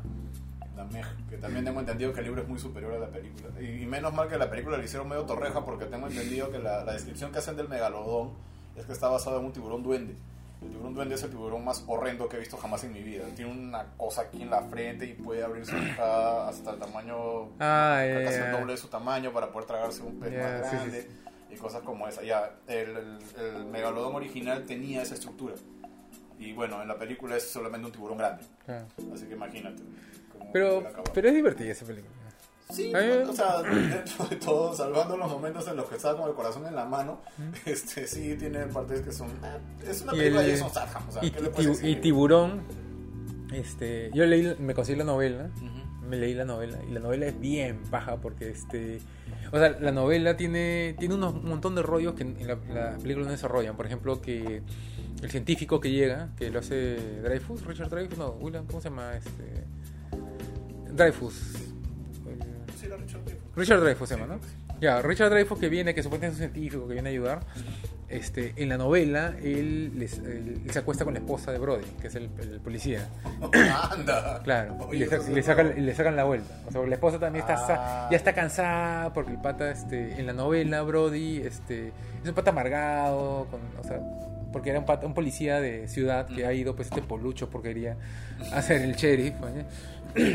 Entonces vive como que decepcionada de su vida. Tiene sentido, porque realmente en la película el personaje no es precisamente el ser más interesante del mundo y, y, pues como que la familia... Claro, lo que pasa es que en la película Brody es el, el- ¿cómo se llama? Es el ancla, ¿no? O sea, es como que es el intermedio entre puta, el cazador de tiburones, que es un, puta, es un monstruo salvaje, y el, este científico que llega y que es este súper este, analítico, y el alcalde. Entonces, Brody está como que en el medio, no es el humano. Pero este, en la, película se lo bajan todo, ¿no? Y lo otro está leyendo de que Tiburón es la primera, o sea, fue la primera vez que los estudios en Hollywood intentaron sacar eh, eh, blockbusters en, verano. Antes la película, o sea, la, temporada de, ¿cómo se llama? de éxitos era en Navidad. O sea, al, al final del año. Porque ellos, para ellos el verano pues es este... o sea, el... Son distintos meses. Claro, son distintos meses. No Entonces, la primera vez que intentaron, ya, nosotros vamos a sacar una segunda temporada, va a ser puta, en otro momento, va a ser este, o sea, cuando sea, cuando empiece el verano. Lo intentaron con Tiburón. Entonces, Tiburón termina siendo un super éxito porque el estudio metió todo, Universal metió todas sus fichas a, a esa vaina. Y trajeron puta a este director exitoso, eh, ¿cómo se llama? Talentoso, era Steven, eh, Steven Spielberg. Este, le trajeron al pata que le hizo el, el puta, el, el monstruo, el tiburón mecánico. El, tiburón se llama Bruce. Claro, pero trajeron un pata que era, o sea, Claro. que era carísimo, Sí. puta, creó toda esta vaina. Metieron todas sus fichas a que sea un éxito porque están, querían crear un segundo para hacer crecer el negocio. Ah, ¿sabes Y- qué y le llegó. ¿Que Bruce? Ah, Están reflexionando al- al- uno de los pocos cuerpos de Bruce que quedaron porque eran como seis creo y ahorita solamente queda activo uno. Lo están reflexionando para dejarlo listo y parece que lo van a meter a algún instituto smithsoniano o una gracia de como una joya del cine. Ah, yo lo vi. Yo lo, Ah, anda. Sí, fui a... ¿También te fuiste a Universal? Sí, fui a Qué Uni- chévere. Universal lo vimos, pero... Pero, en fin, no sé. No, imagínate, a mí me pasa eso, yo me caigo. yo, ¿y qué? Pero a mí me pareció horrible. Cuando yo vi esa película de Chibolo, cuando estaba, tendría pues 7 años, este, y a mí me pareció horrible. O sea, yo no podía entrar a la, a la, a la- a la playa así nomás, específicamente por esa película. O sea, Wow. Eh, No, y tiene sus clones también, pues han sacado montones de clones de, tiburón también. es- bueno, Tiburón 2 y 3. Claro, aparte de las La, secuelas. ya, la 2 pasa piola, pero la 3 es puta vomitiva. Pues, esa película es este, La 3 que es 3D, pero un 3D que nada que ver. Y transcurre pues en SeaWorld, ¿no? Con o sea, en... ¿Manimal sale? con el actor de Manimal, que se aparece, es Este... Michael, Michael Caine es- es- También. sale ahí. Sí. Que él siempre se burla de que. este, de que él. Su producto, o sea, su manager le había conseguido. Puta, no me acuerdo qué, qué película exitosa, Michael otra película exitosa. la 4, creo. ¿Qué? Michael Caine es en la 4. ¿No es en la 3? Me ¿Que, tra- que que transcurre en SeaWorld? La 3 es en SeaWorld, pero me parece que el personaje de Michael Caine es en la 4. ¿Ah, sí? Pues sí. ya no sé. Ya ahorita vamos a revisarlo. Este, pero sí, este, de hecho que sí se burla de, de todo lo que pasó, pues, este, de haber hecho esa película. Y nada que ver. Y de ahí salió Orca, Orca, la ballena asesina. la pues. ballena asesina. Claro. Que- ¿Sabes qué cosa me partió a mí? Este, cuando en la escena donde la, la orca da luz encima del, del bote, que muestran el feto que realmente parecía un niño humano, porque creo que parte de la película es el hecho de que la, el feto de la orca se ve como un niño humano hasta determinada cantidad de desarrollo y ya luego cambia. Porque parte, parte del rollo es que los, las orcas son más, este... O sea, son tan inteligentes como un ser humano y que también, este, ¿cómo se llama? O sea, como que también piensan. Entonces, un, claro, el, el feto tenía, tenía deditos. Claro, El feto tenía claro, deditos. que está así, ¿no? Encogidito y tenía Sí, deditos. sí, no me, no me acordaba de eso, ahora que lo has dicho me acordaba. Sí, y después Pirañas, que le hizo... Piraña. Alguien conocido hizo Pirañas 1, este, James Cameron, no, No, Tim no, Burton, Cam- Cameron estuvo metido en la producción de la 2. de la 2. Sí, Piraña 2 Asesinos Voladores. Ah, ahí está, ese. Que eran pirañas con, con alas. Y eran pirañas con alas, Sí, era un sí, experimento, eran con alas. Y después hicieron pirañas este 3D hace poco, hace Claro, han hecho un, un remake este, de, de Piraña que tuvo secuela todavía. Claro, con Christopher Lloyd. Claro. Christopher Lloyd es el científico que descubre que va Joe- corriendo el- eh, Joe Dante es el director de la Joe primera. Dante, sí. Claro, Exacto. Pero Este, claro, eh, todo- toda esa gente está metida ahí en, estos temas de los clones, pero a mí el que más me palteó, solamente vi el tráiler, yo no me atrevo a ver la película hasta ahora, pero sé que es una película mala porque ya he visto reviews por todos lados.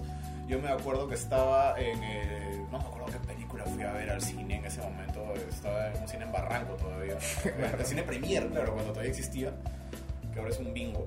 Este, creo que íbamos a ver Robocop. Mi mamá bien linda me había llevado a Robocop, una película cargadísima de violencia, pensando que era de superhéroes. Este, Paul, pasaron- Paul Verhoeven.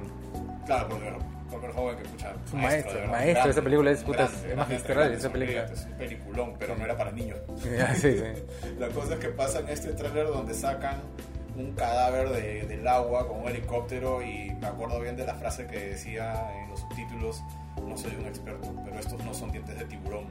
Y hablan de un experimento donde habían mezclado un tiburón con un pulpo y el resultado era un tiburón con tentáculos. Y el solo concepto de, de un tiburón con tentáculos, imagínate, yo que de por sí les tengo palta, imaginarme que tiene brazos esa cosa, pues para mí fue aterrador totalmente. Pero ese es de esa época, porque Sí, eso de me suena a trama de, Es un- de es- película de era una- Sci-Fi Channel es de una los domingos. película italiana de esa época, este, que supuestamente fue producida por Corman, eh, que se llama... Corman, ah, que este, le pusieron eh, Shark Monster, era el nombre en inglés. La- el título original en italiano creo que es simplemente Devil Fish, porque es un pez demonio, una cosa así. Y acá le pusieron tiburón, sangre en el océano.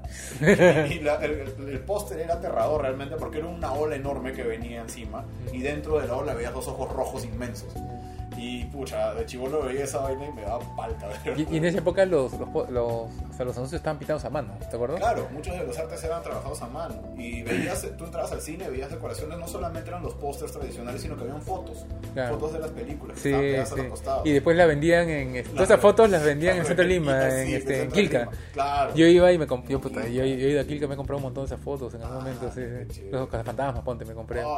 Que yo era claro. fanático de los cazafantasmas, pero a morir, así morir, varios años, yo era fanático esa. No, y cómo no serlo, o sea, Cazafantasmas para mí también fue una película Pues, muy importante. muy bien hecha, ¿no? Pero este y, y después hicieron Cazafantasma, bueno, Cazafantasma 2 todavía puede ser, pero este la, la que es las cuatro chicas, Ah, el este, remake. el remake, Ajá. ya no es remake, es este reboot, no sé cómo Sí, se llama. Reimagine, no sé, claro, es que. que Reimagine. cualquier nombre. Ya esa para- puta me parece me parece ofensivo. Y ahora el que están haciendo tampoco me llama la atención. Ahora Yo la verdad lo de las chicas, mira, la empecé a ver porque dije, "Ah, vamos a ver qué tan mala puede ser esta película y no me estaba disgustando hasta la mitad.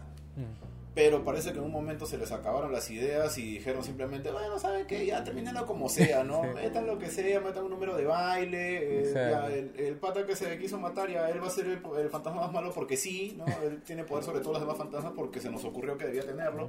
Y cosas como esa, ¿no? Y de verdad siento que desperdiciaron una oportunidad bien grande. Sí. No, y aparte, el, o sea, lo, lo que a mí me, me da cólera en esos casos es cómo juntas a esa gente para hacer esa basura. O sea, hay, hay un podcast que se llama este How This Got Made o algo así. Ya. Que, o sea, rajan de película. ¿eh? Cada, Sí, sí, cada, sí, cada semana, cada dos semanas rajando una película. Ya. Y ahora ya no tanto, pero antes la idea era, ¿cómo es posible que, o sea, en la producción de una película transcurre, o sea, participan 1500 personas, 2000 personas entre luminotécnicos, editores, todo. Serán pues como mil personas. ¿Cómo es que ni- en ningún momento de la producción ponte de Tomb Raider nadie se levanta y dice, "Oye, ¿están- no se dan cuenta que estamos haciendo una basura?" O sea, que hemos agarrado un personaje monstruo y estamos haciendo cualquier porquería. O sea, ¿cómo es que en un proceso de producción de cuatro meses nadie nadie se levanta y dice, "Mu- "Muchachos, podemos repensar, Sí, digamos, claro. el proyecto. y eso, esa- o sea, las cuatro, las cuatro actrices principales son actrices pajas, han hecho otras cosas Sí. chéveres. El director y- Paul Fake ha hecho también un montón de películas bacanes. Son buenos trabajos los que han ¿Y cómo es posible que cinco personas bacanes se junten para hacer esa basura? Pues, esa- me, me saca quicio esa A esta no le tengo un poquito más de fe, porque creo que No por lo sé, menos es creo que Stranger va a Things la, película Sí, va a ser. bueno, y, y no es malo, o sea, Stranger Things tampoco es que sea algo que me disguste, me vacila Stranger Things, este, pero no, no creo que la vayan a malograr. No sé. tengo un cachito de fe todavía. Es- esta- es- lo que pasa es que es como, o sea, la, el- o sea, Ghostbusters 1 es una comedia, ¿no es cierto? Tú la ves y tiene partes graciosas, tiene partecitas de terror y partecitas de acción, pero básicamente es una comedia, ¿no? Y la peli, la- el tema de fondo es como que el triunfo de la ciencia sobre lo sobrenatural, ¿no es cierto? Exacto. Es, es básicamente, ese es el tema de Eso fondo. fue lo que más me gustó, que por Claro. primera vez veo que los científicos son los que se paran y son los que salen a hacer las Claro, cosas. son- No, es- no hay un hombre de acción, no ves ahí a un Arnold, no ves ahí a un, a un Silvestre. No, ves a simplemente, pucha, a Dan Aykroyd. pues. lo ves ahí disparando su rayito. Son tres científicos y un este y- es un sí. jetón, pues, un jetón. Claro, es- ese es el tema de fondo. Y ahora en esta nueva película son es un chivolo que aprieta on en- una máquina que alguien más construyó y eso lo convierte pues en ¿cómo se llama? En héroe. Me parece que está violando el, el espíritu original de la, de la franquicia, o sea, del, del sentido. Y, ¿Te acuerdas la, la, la serie de dibujos animados? Ah, por De- supuesto. de Re- no, The Real Ghostbusters. ¿de Real Ghostbusters era? ¿O la otra era Esa Real de Ghostbusters? No, la otra simplemente. La- la del mono, la del mono, Claro, la de Jake y Tracy, ¿no? Claro, la- Tracy, ya, del esa, gorila. esa se llamaba Ghostbusters porque lamentablemente esa fue la serie que originalmente utilizó el nombre de Ghostbusters. Que tú sabes que para hacer la película le pagaron a estos patos Ah, por el nombre. Me imagino. Y era- Me imagino claro, les sí. pagaron, o sea, les pagaron el, el- el que hizo esa serie, la original, no, porque Claro, no la de dibujo, sino la original que es en blanco y negro. claro, que es con actores, Que- que es un pata, un actor disfrazado de con mono. un pata disfrazado de Sí, mono, claro. inexplicablemente, o sea, era Sí, una, sí. era como un humor absurdo, ¿no? Sí, claro, no sé para Este, qué estaba ahí. pero- Pucha, yo vi esa, yo vi esa serie en Panamá, acá nunca la dieron, No, que yo pues acá sepa. nunca la pasaron. Ya, yo la vi en Panamá y me pareció un mate la risa, porque es humor absurdo, tipo este, no sé, pues, eh, no voy a decir Monty Python ya, pero es, es esas cosas que, o sea, que lo primero que pensé fue Fawlty Towers, ¿no? Algo parecido. Claro, es algo que no tiene ningún sentido y era un humor como que no tiene nada que ver y eso siempre me ha parecido gracioso. Este, eh, para hacer la película, Dan Aykroyd les pagó a estos patas por el nombre. Este, No y después y después cuando sacan la película de dibujos animados, ellos también querían una tajada de esa vaina, pero el contrato no contemplaba un plata por eso, ¿me entiendes? Mm, Entonces los- estos patas, los que tenían el derecho de esta otra cosa, fueron corriendo y hicieron su otra serie, que es la, la, la serie de dibujos animados que hemos visto acá en Canal claro, 9. The ¿no? Real Ghostbusters. Claro. Mm, fueron y le hicieron al, al toque. Y este. Que no era mala, no, no sé, no era. Tenía su gracia, no sé. ¿Cuál? ¿The Real Ghostbusters? Claro, la que era con el mono dibujos Ah, con el mono sí tenía su chiste. Ah, sí, creo que a todos en los 80 nos sirvió para ponerle chapa a alguien en el salón. o sea, no, no hay, hasta ahora yo escucho que hay gente que le dice a alguien vampirrata. Era vampirrata. esa quedó desde Claro, ahí. Hasta claro. ahora utilizan esa chapa de vampirrata. Sí. Entonces, Con eso- el eso- Pierre, Mar- Pierre Malvado. No, Premier, Premier, Premier Premier Malvado, que claro, tenía su, su, su sí, piano. Claro, que tenía un órgano con el que iba flotando, ¿no? Y Claro. con todo y su música. él Sí. No podía ser más malo. O sea, está, no sé, tenía su gracia. El doblaje también era chistoso. Cuando los nombres que ponían, Loberto el hombre lobo. ¿no? Sí. Que salía en la presentación. Claro, eh, había inclusive un villano que era el conde Nado. Era el conde Nado. Así lo jugaban con los. Con los este, Pucha, los alucina que no, de chivolo no me di cuenta de ese juego de palabras. Sí, ¿eh? solamente apareció en un capítulo, creo. Y así habían varios. este, Y la serie, la serie de dibujos animados estaba metido el, el de Big Bang Theory, ¿cómo se llama el creador de Big Bang Theory? Este, Chuck Lorre. Jack Lord, es que, eh, él escribía los guiones de esa vaina. Ah. Él estaba metido en la producción de esa, de esa serie, Lucina. Wow. Por pues, habían capítulos que eran mate de la risa, o sea, era que era... Me acuerdo que hay un capítulo en el que tienen que encontrar un científico que ha desaparecido Ya. y el personaje de Dan Aykroyd, que en, el dibujo animado Ray, Ray Claro, ¿no? Este, Ray Stantz se queda en un, en un parque sentado y le dice, oye, pero tenemos que ubicar a este pata. Y dice, no, porque hay una teoría científica que dice que si tú te quedas en un lugar, eventualmente todas las personas que conoces van a llegar ahí. Oye, ¿qué estás hablando, mañana? y durante la serie, cada, o sea, cada vez más gente se empieza a aglomerar en el parque, pues todos, Rey, ¿qué tal? ¿Cómo estás? y se empieza a cumplir la teoría. Pero lo hacen de una manera que es un... No sé, a mí me pareció un mate de la risa esa serie. Yo la veía con mucha Pero esa emoción. serie tiene capítulos que son realmente aterradores. Hay uno bien conocido de, de- de la- una criatura que es equivalente al coco, ¿no? Que, que se mete Claro, los- claro, que es blanco. Claro, que es una Blanco. blanca con su sombrero de copa. Sí, claro, Y claro. este, no, creo que tiene Que son los primeros capítulos, eso, claro, es de la primera temporada. tercero, creo. Sí. Y resulta que tiene una historia con Egon. Sí. Egon también lo veía de niño y, es como una venganza personal. De verdad que me pareció súper genial. eso, Está es ese, después hay otro, el capítulo de la casa, que lo llaman, lo llaman una casa embrujada. Ya, sí. Y que este le había llamado. No me acuerdo bien la trama, pero era como que esta casa necesitaba comerse gente entera. Sí. Este, o sea, vivía de comerse el espíritu de la gente y, lo- y la, señora, la señora que los había llamado los había llamado específicamente para que Sí, se lo coman a ellos. Este, y pucha, y dentro de la casa pasan cosas Claro, toda la horribles. casa estaba llena de pequeños poltergeists ahí que Exacto, a aparecer. Hay varios, varios capítulos bastante chéveres. Inclusive hay uno donde se mete con Cthulhu. Hay uno donde aparece una versión extraña de Cthulhu, es como una suerte de tentáculo gigante con, con otros tentáculos más pequeños. Meten eso, hay la criatura de Halloween, Sam, eh, Samaín aparece. Claro, que, es- que, se, que absorbe a Pegajoso. Absor- que, que quiere absorber a pegajoso. Sí. Es, es bien maleado. Este, lo que me vacila también es que ahí le da más personalidad a Yanin. Yanin era la que Sí. muchas veces los cuadraba a todos porque pucha, los otros perdidos en su ciencia o perdidos en sus disparates como, como Peter, ella era la que los ponía en su sitio, ¿no? Oiga, Sí. carijo, pónganse en línea porque tenemos que solucionar este problema. Ya, ella le da mucho más protagonismo ahí. Sí. Después ya perdieron el rumbo porque empezaron a darle demasiado protagonismo a Pegajoso hasta que en un tiempo la serie se llamó Pegajoso y los verdaderos cazafantasmas. Claro, sacaron otra serie que era Sí. Pegajoso, que era mucho más humorística, ¿no? Claro, más, más infantil también. Sí. Sí, claro, claro, sí me acuerdo. Y los muñecos, pues, ¿no? Tenía cualquier cantidad de muñequitos, así, de los cazafantasmas. Y este, yo me acuerdo, en esa época yo tenía la Commodore 64 ¡Guau! y salió un juego de computadora. Primera computadora que usé en mi vida. Sí, puta, La era- Commodore 64. Uy, uy, las cosas que yo he hecho con esa computadora. Pero salió un juego de computadora para Commodore 64 que era lo de Real Ghostbusters. Ah, ya. Este, y yo con mucha emoción me lo conseguí. Porque en esa época tú tenías que piratear los juegos, pues, no, Ah, no había otra opción. A fuerza, sí. Sí, porque no había otra opción, pues acá en el Perú lamentablemente no había otra Y opción. no lo hubo hasta finales de los 90, creo. Ya. Y con mucha emoción me lo conseguí, lo puse y era cualquier porquería. O sea, eran unos puntitos pixeleados que avanzaban, era. claro, que avanzaban y tenían el rayo que era como que lo que se vendían a ser dos metros Claro. y ese es el rayo y Ya. que tú dabas vueltas y con el rayo tumbabas este fantasma pero era malazo el juego qué decepción era Llegaste a jugar el de PlayStation 3, el que salió después, más o menos en el 2009, creo que salió. que era de Ghostbusters 2 Era un juego, es, es un juego que simplemente se llama Ghostbusters, que aparentemente estaba construido en base a lo que debió haber sido Ghostbusters 3, que jamás se hizo, donde tú eres el nuevo recluta y empiezas a formar parte de... los ah no no no no no. Era que- bueno Dicen que sí, que es un juegazo, ni, ni siquiera que es bueno, que es un juegazo. porque el juego el juego oficial de computadora de la segunda película era monstruo era Ah, de la era- segunda que empieza en el juicio, creo, que están disparando el Sí, y que por momentos tienes que meterte a, a capturar parte Sí, del, sí, del, sí, del, del- ¿cómo se llama? del líquido este viscoso. Claro, Este y tienes que, y tienes estar dando vueltas por la tienes ciudad. que estar llenando para tener el control de la Estatua de la Libertad, creo, ¿no? Para Sí. que ese líquido. Sí. Y tenías que probarlo en la tostadora con distintos tipos de música. Este, y salía la cara de, de Bill Har- de Bill Murray. O sea, cuando las cosas no te ligaban, salía la cara de Bill Murray burlándose de ti, este, muchachos, creo que este, no sé, tontería decía. Pero ese, ese, ese juego, también para Commodore 64 lo tuve. Bueno, creo o no. Creo que sí, para Commodore 64 O sea, creo. que la Commodore también tenía más cositas. Había cualquier cantidad de juegos bien simpáticos ahí. Me acuerdo que jugaba Phoenix, jugaba juegos de arcade ahí que, fue, que todavía Claro. funcionaba. El Montezuma, me acuerdo. Montezuma, claro. ¿Lo acabaste? No, nunca, no, ni siquiera sabía que tenía final de eso. Yo no Puta, yo lo, lo acabé y con mucho esfuerzo, yo acabé ese juego. ¿Qué Porque termina eso?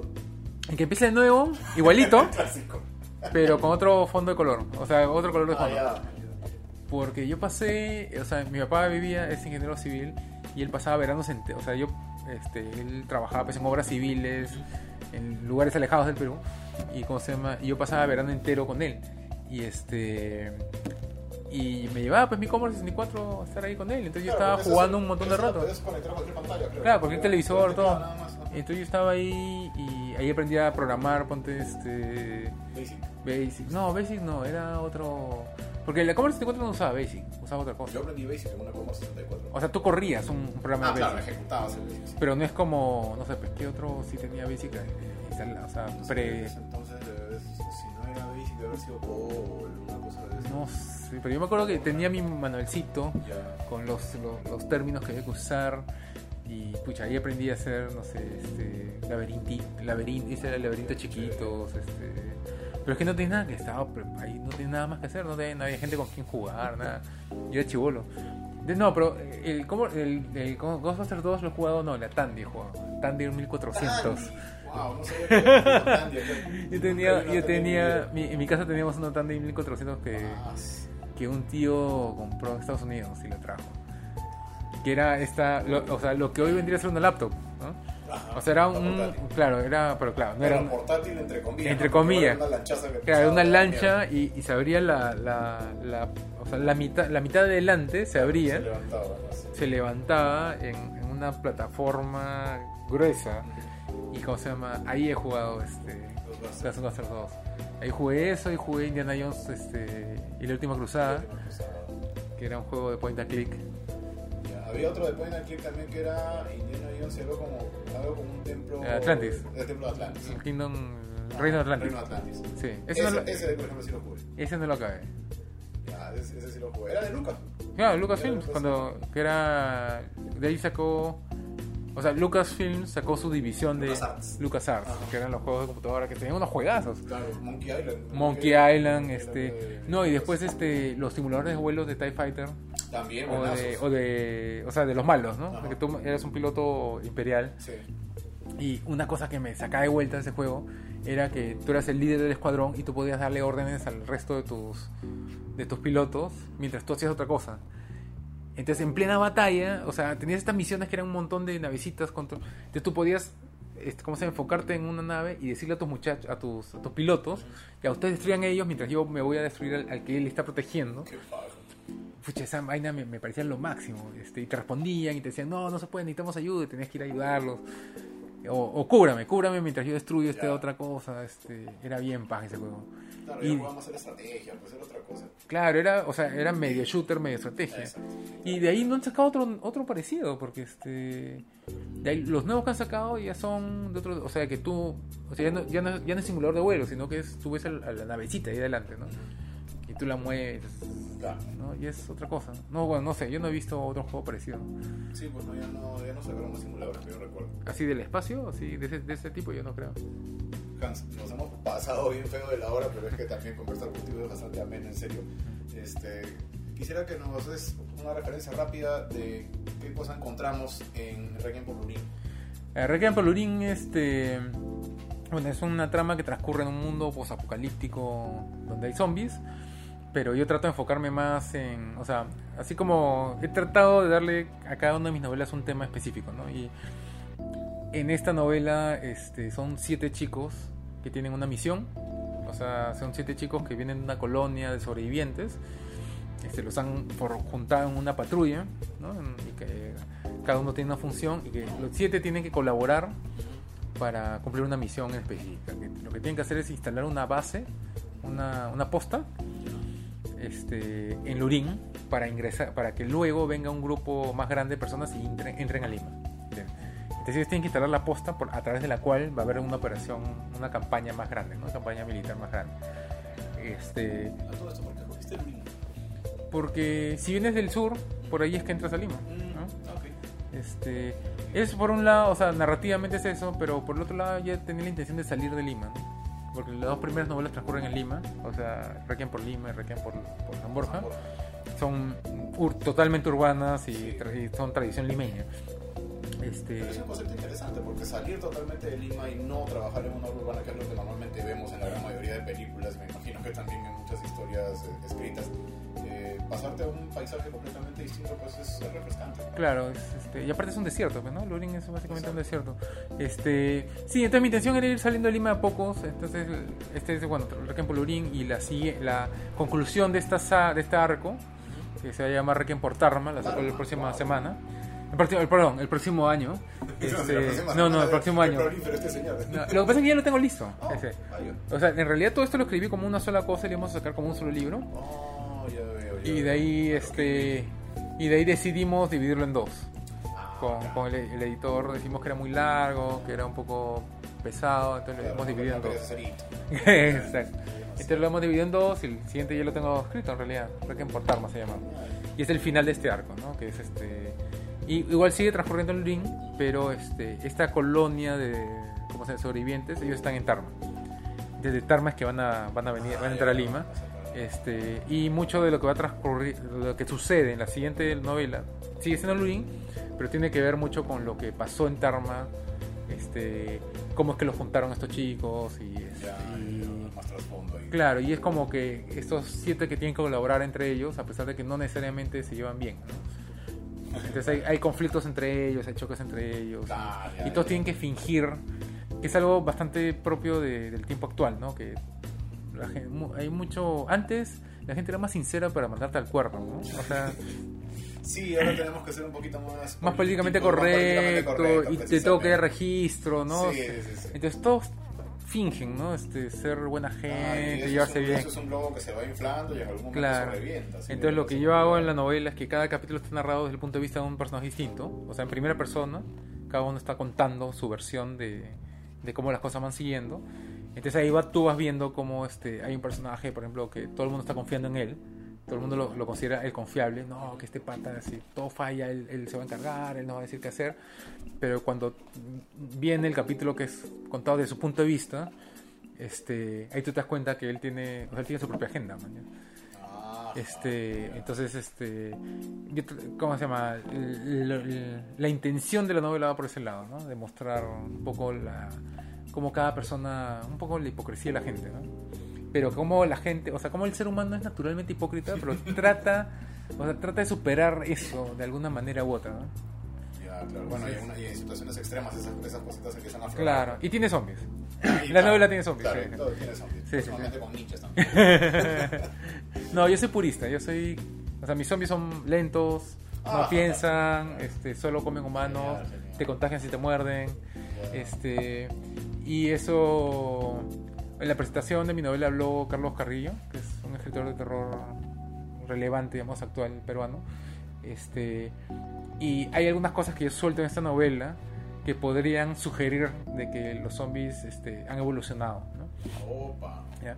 Pero dentro de la novela, dentro, o sea, si te lees mi no- el Requiem por Lorín completo, vas a ver que, que no, que son los zombies son, o sea, siguen siendo los clásicos. Lo que pasa es que algo más ha, ha sucedido. Ah, han habido otros agentes. Claro, por a- medio. algo más ha pasado, ¿no? Entonces, este, él, eh, Carlos me decía, o sea, en la presentación él dijo, ¿no? Que, claro, esto está en... uh, si conoces a Hans, y sab- o sea, si me conocen a mí, saben que yo soy bien purista para esta vaina. Dicen que raro, Hans está yendo contra sus propios principios, está diciendo que los zombies ahora pueden correr, pues esto. No, qué raro, ya, pero cuando llega ese el capítulo en el cual ya explicó qué es lo que pasó de verdad, ah, ya, con razón, ya, claro. Sí, sí. ¿Dónde encontramos ahorita?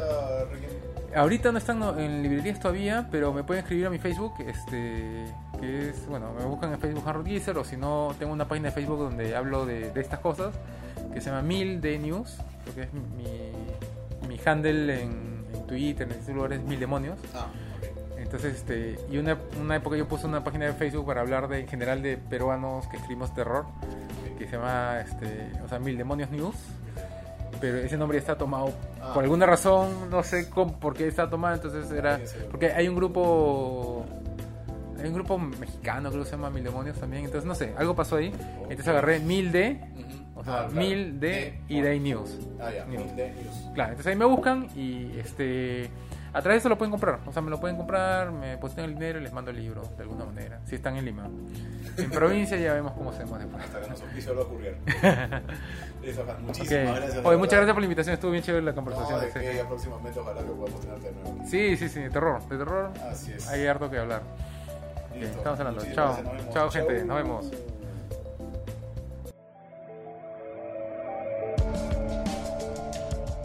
Ya saben que pueden seguirnos en fuera del cine.com. Estamos también en Facebook como Fuera del Cine. También nos pueden encontrar en Twitter como arroba fuera del cine, al igual que en Instagram.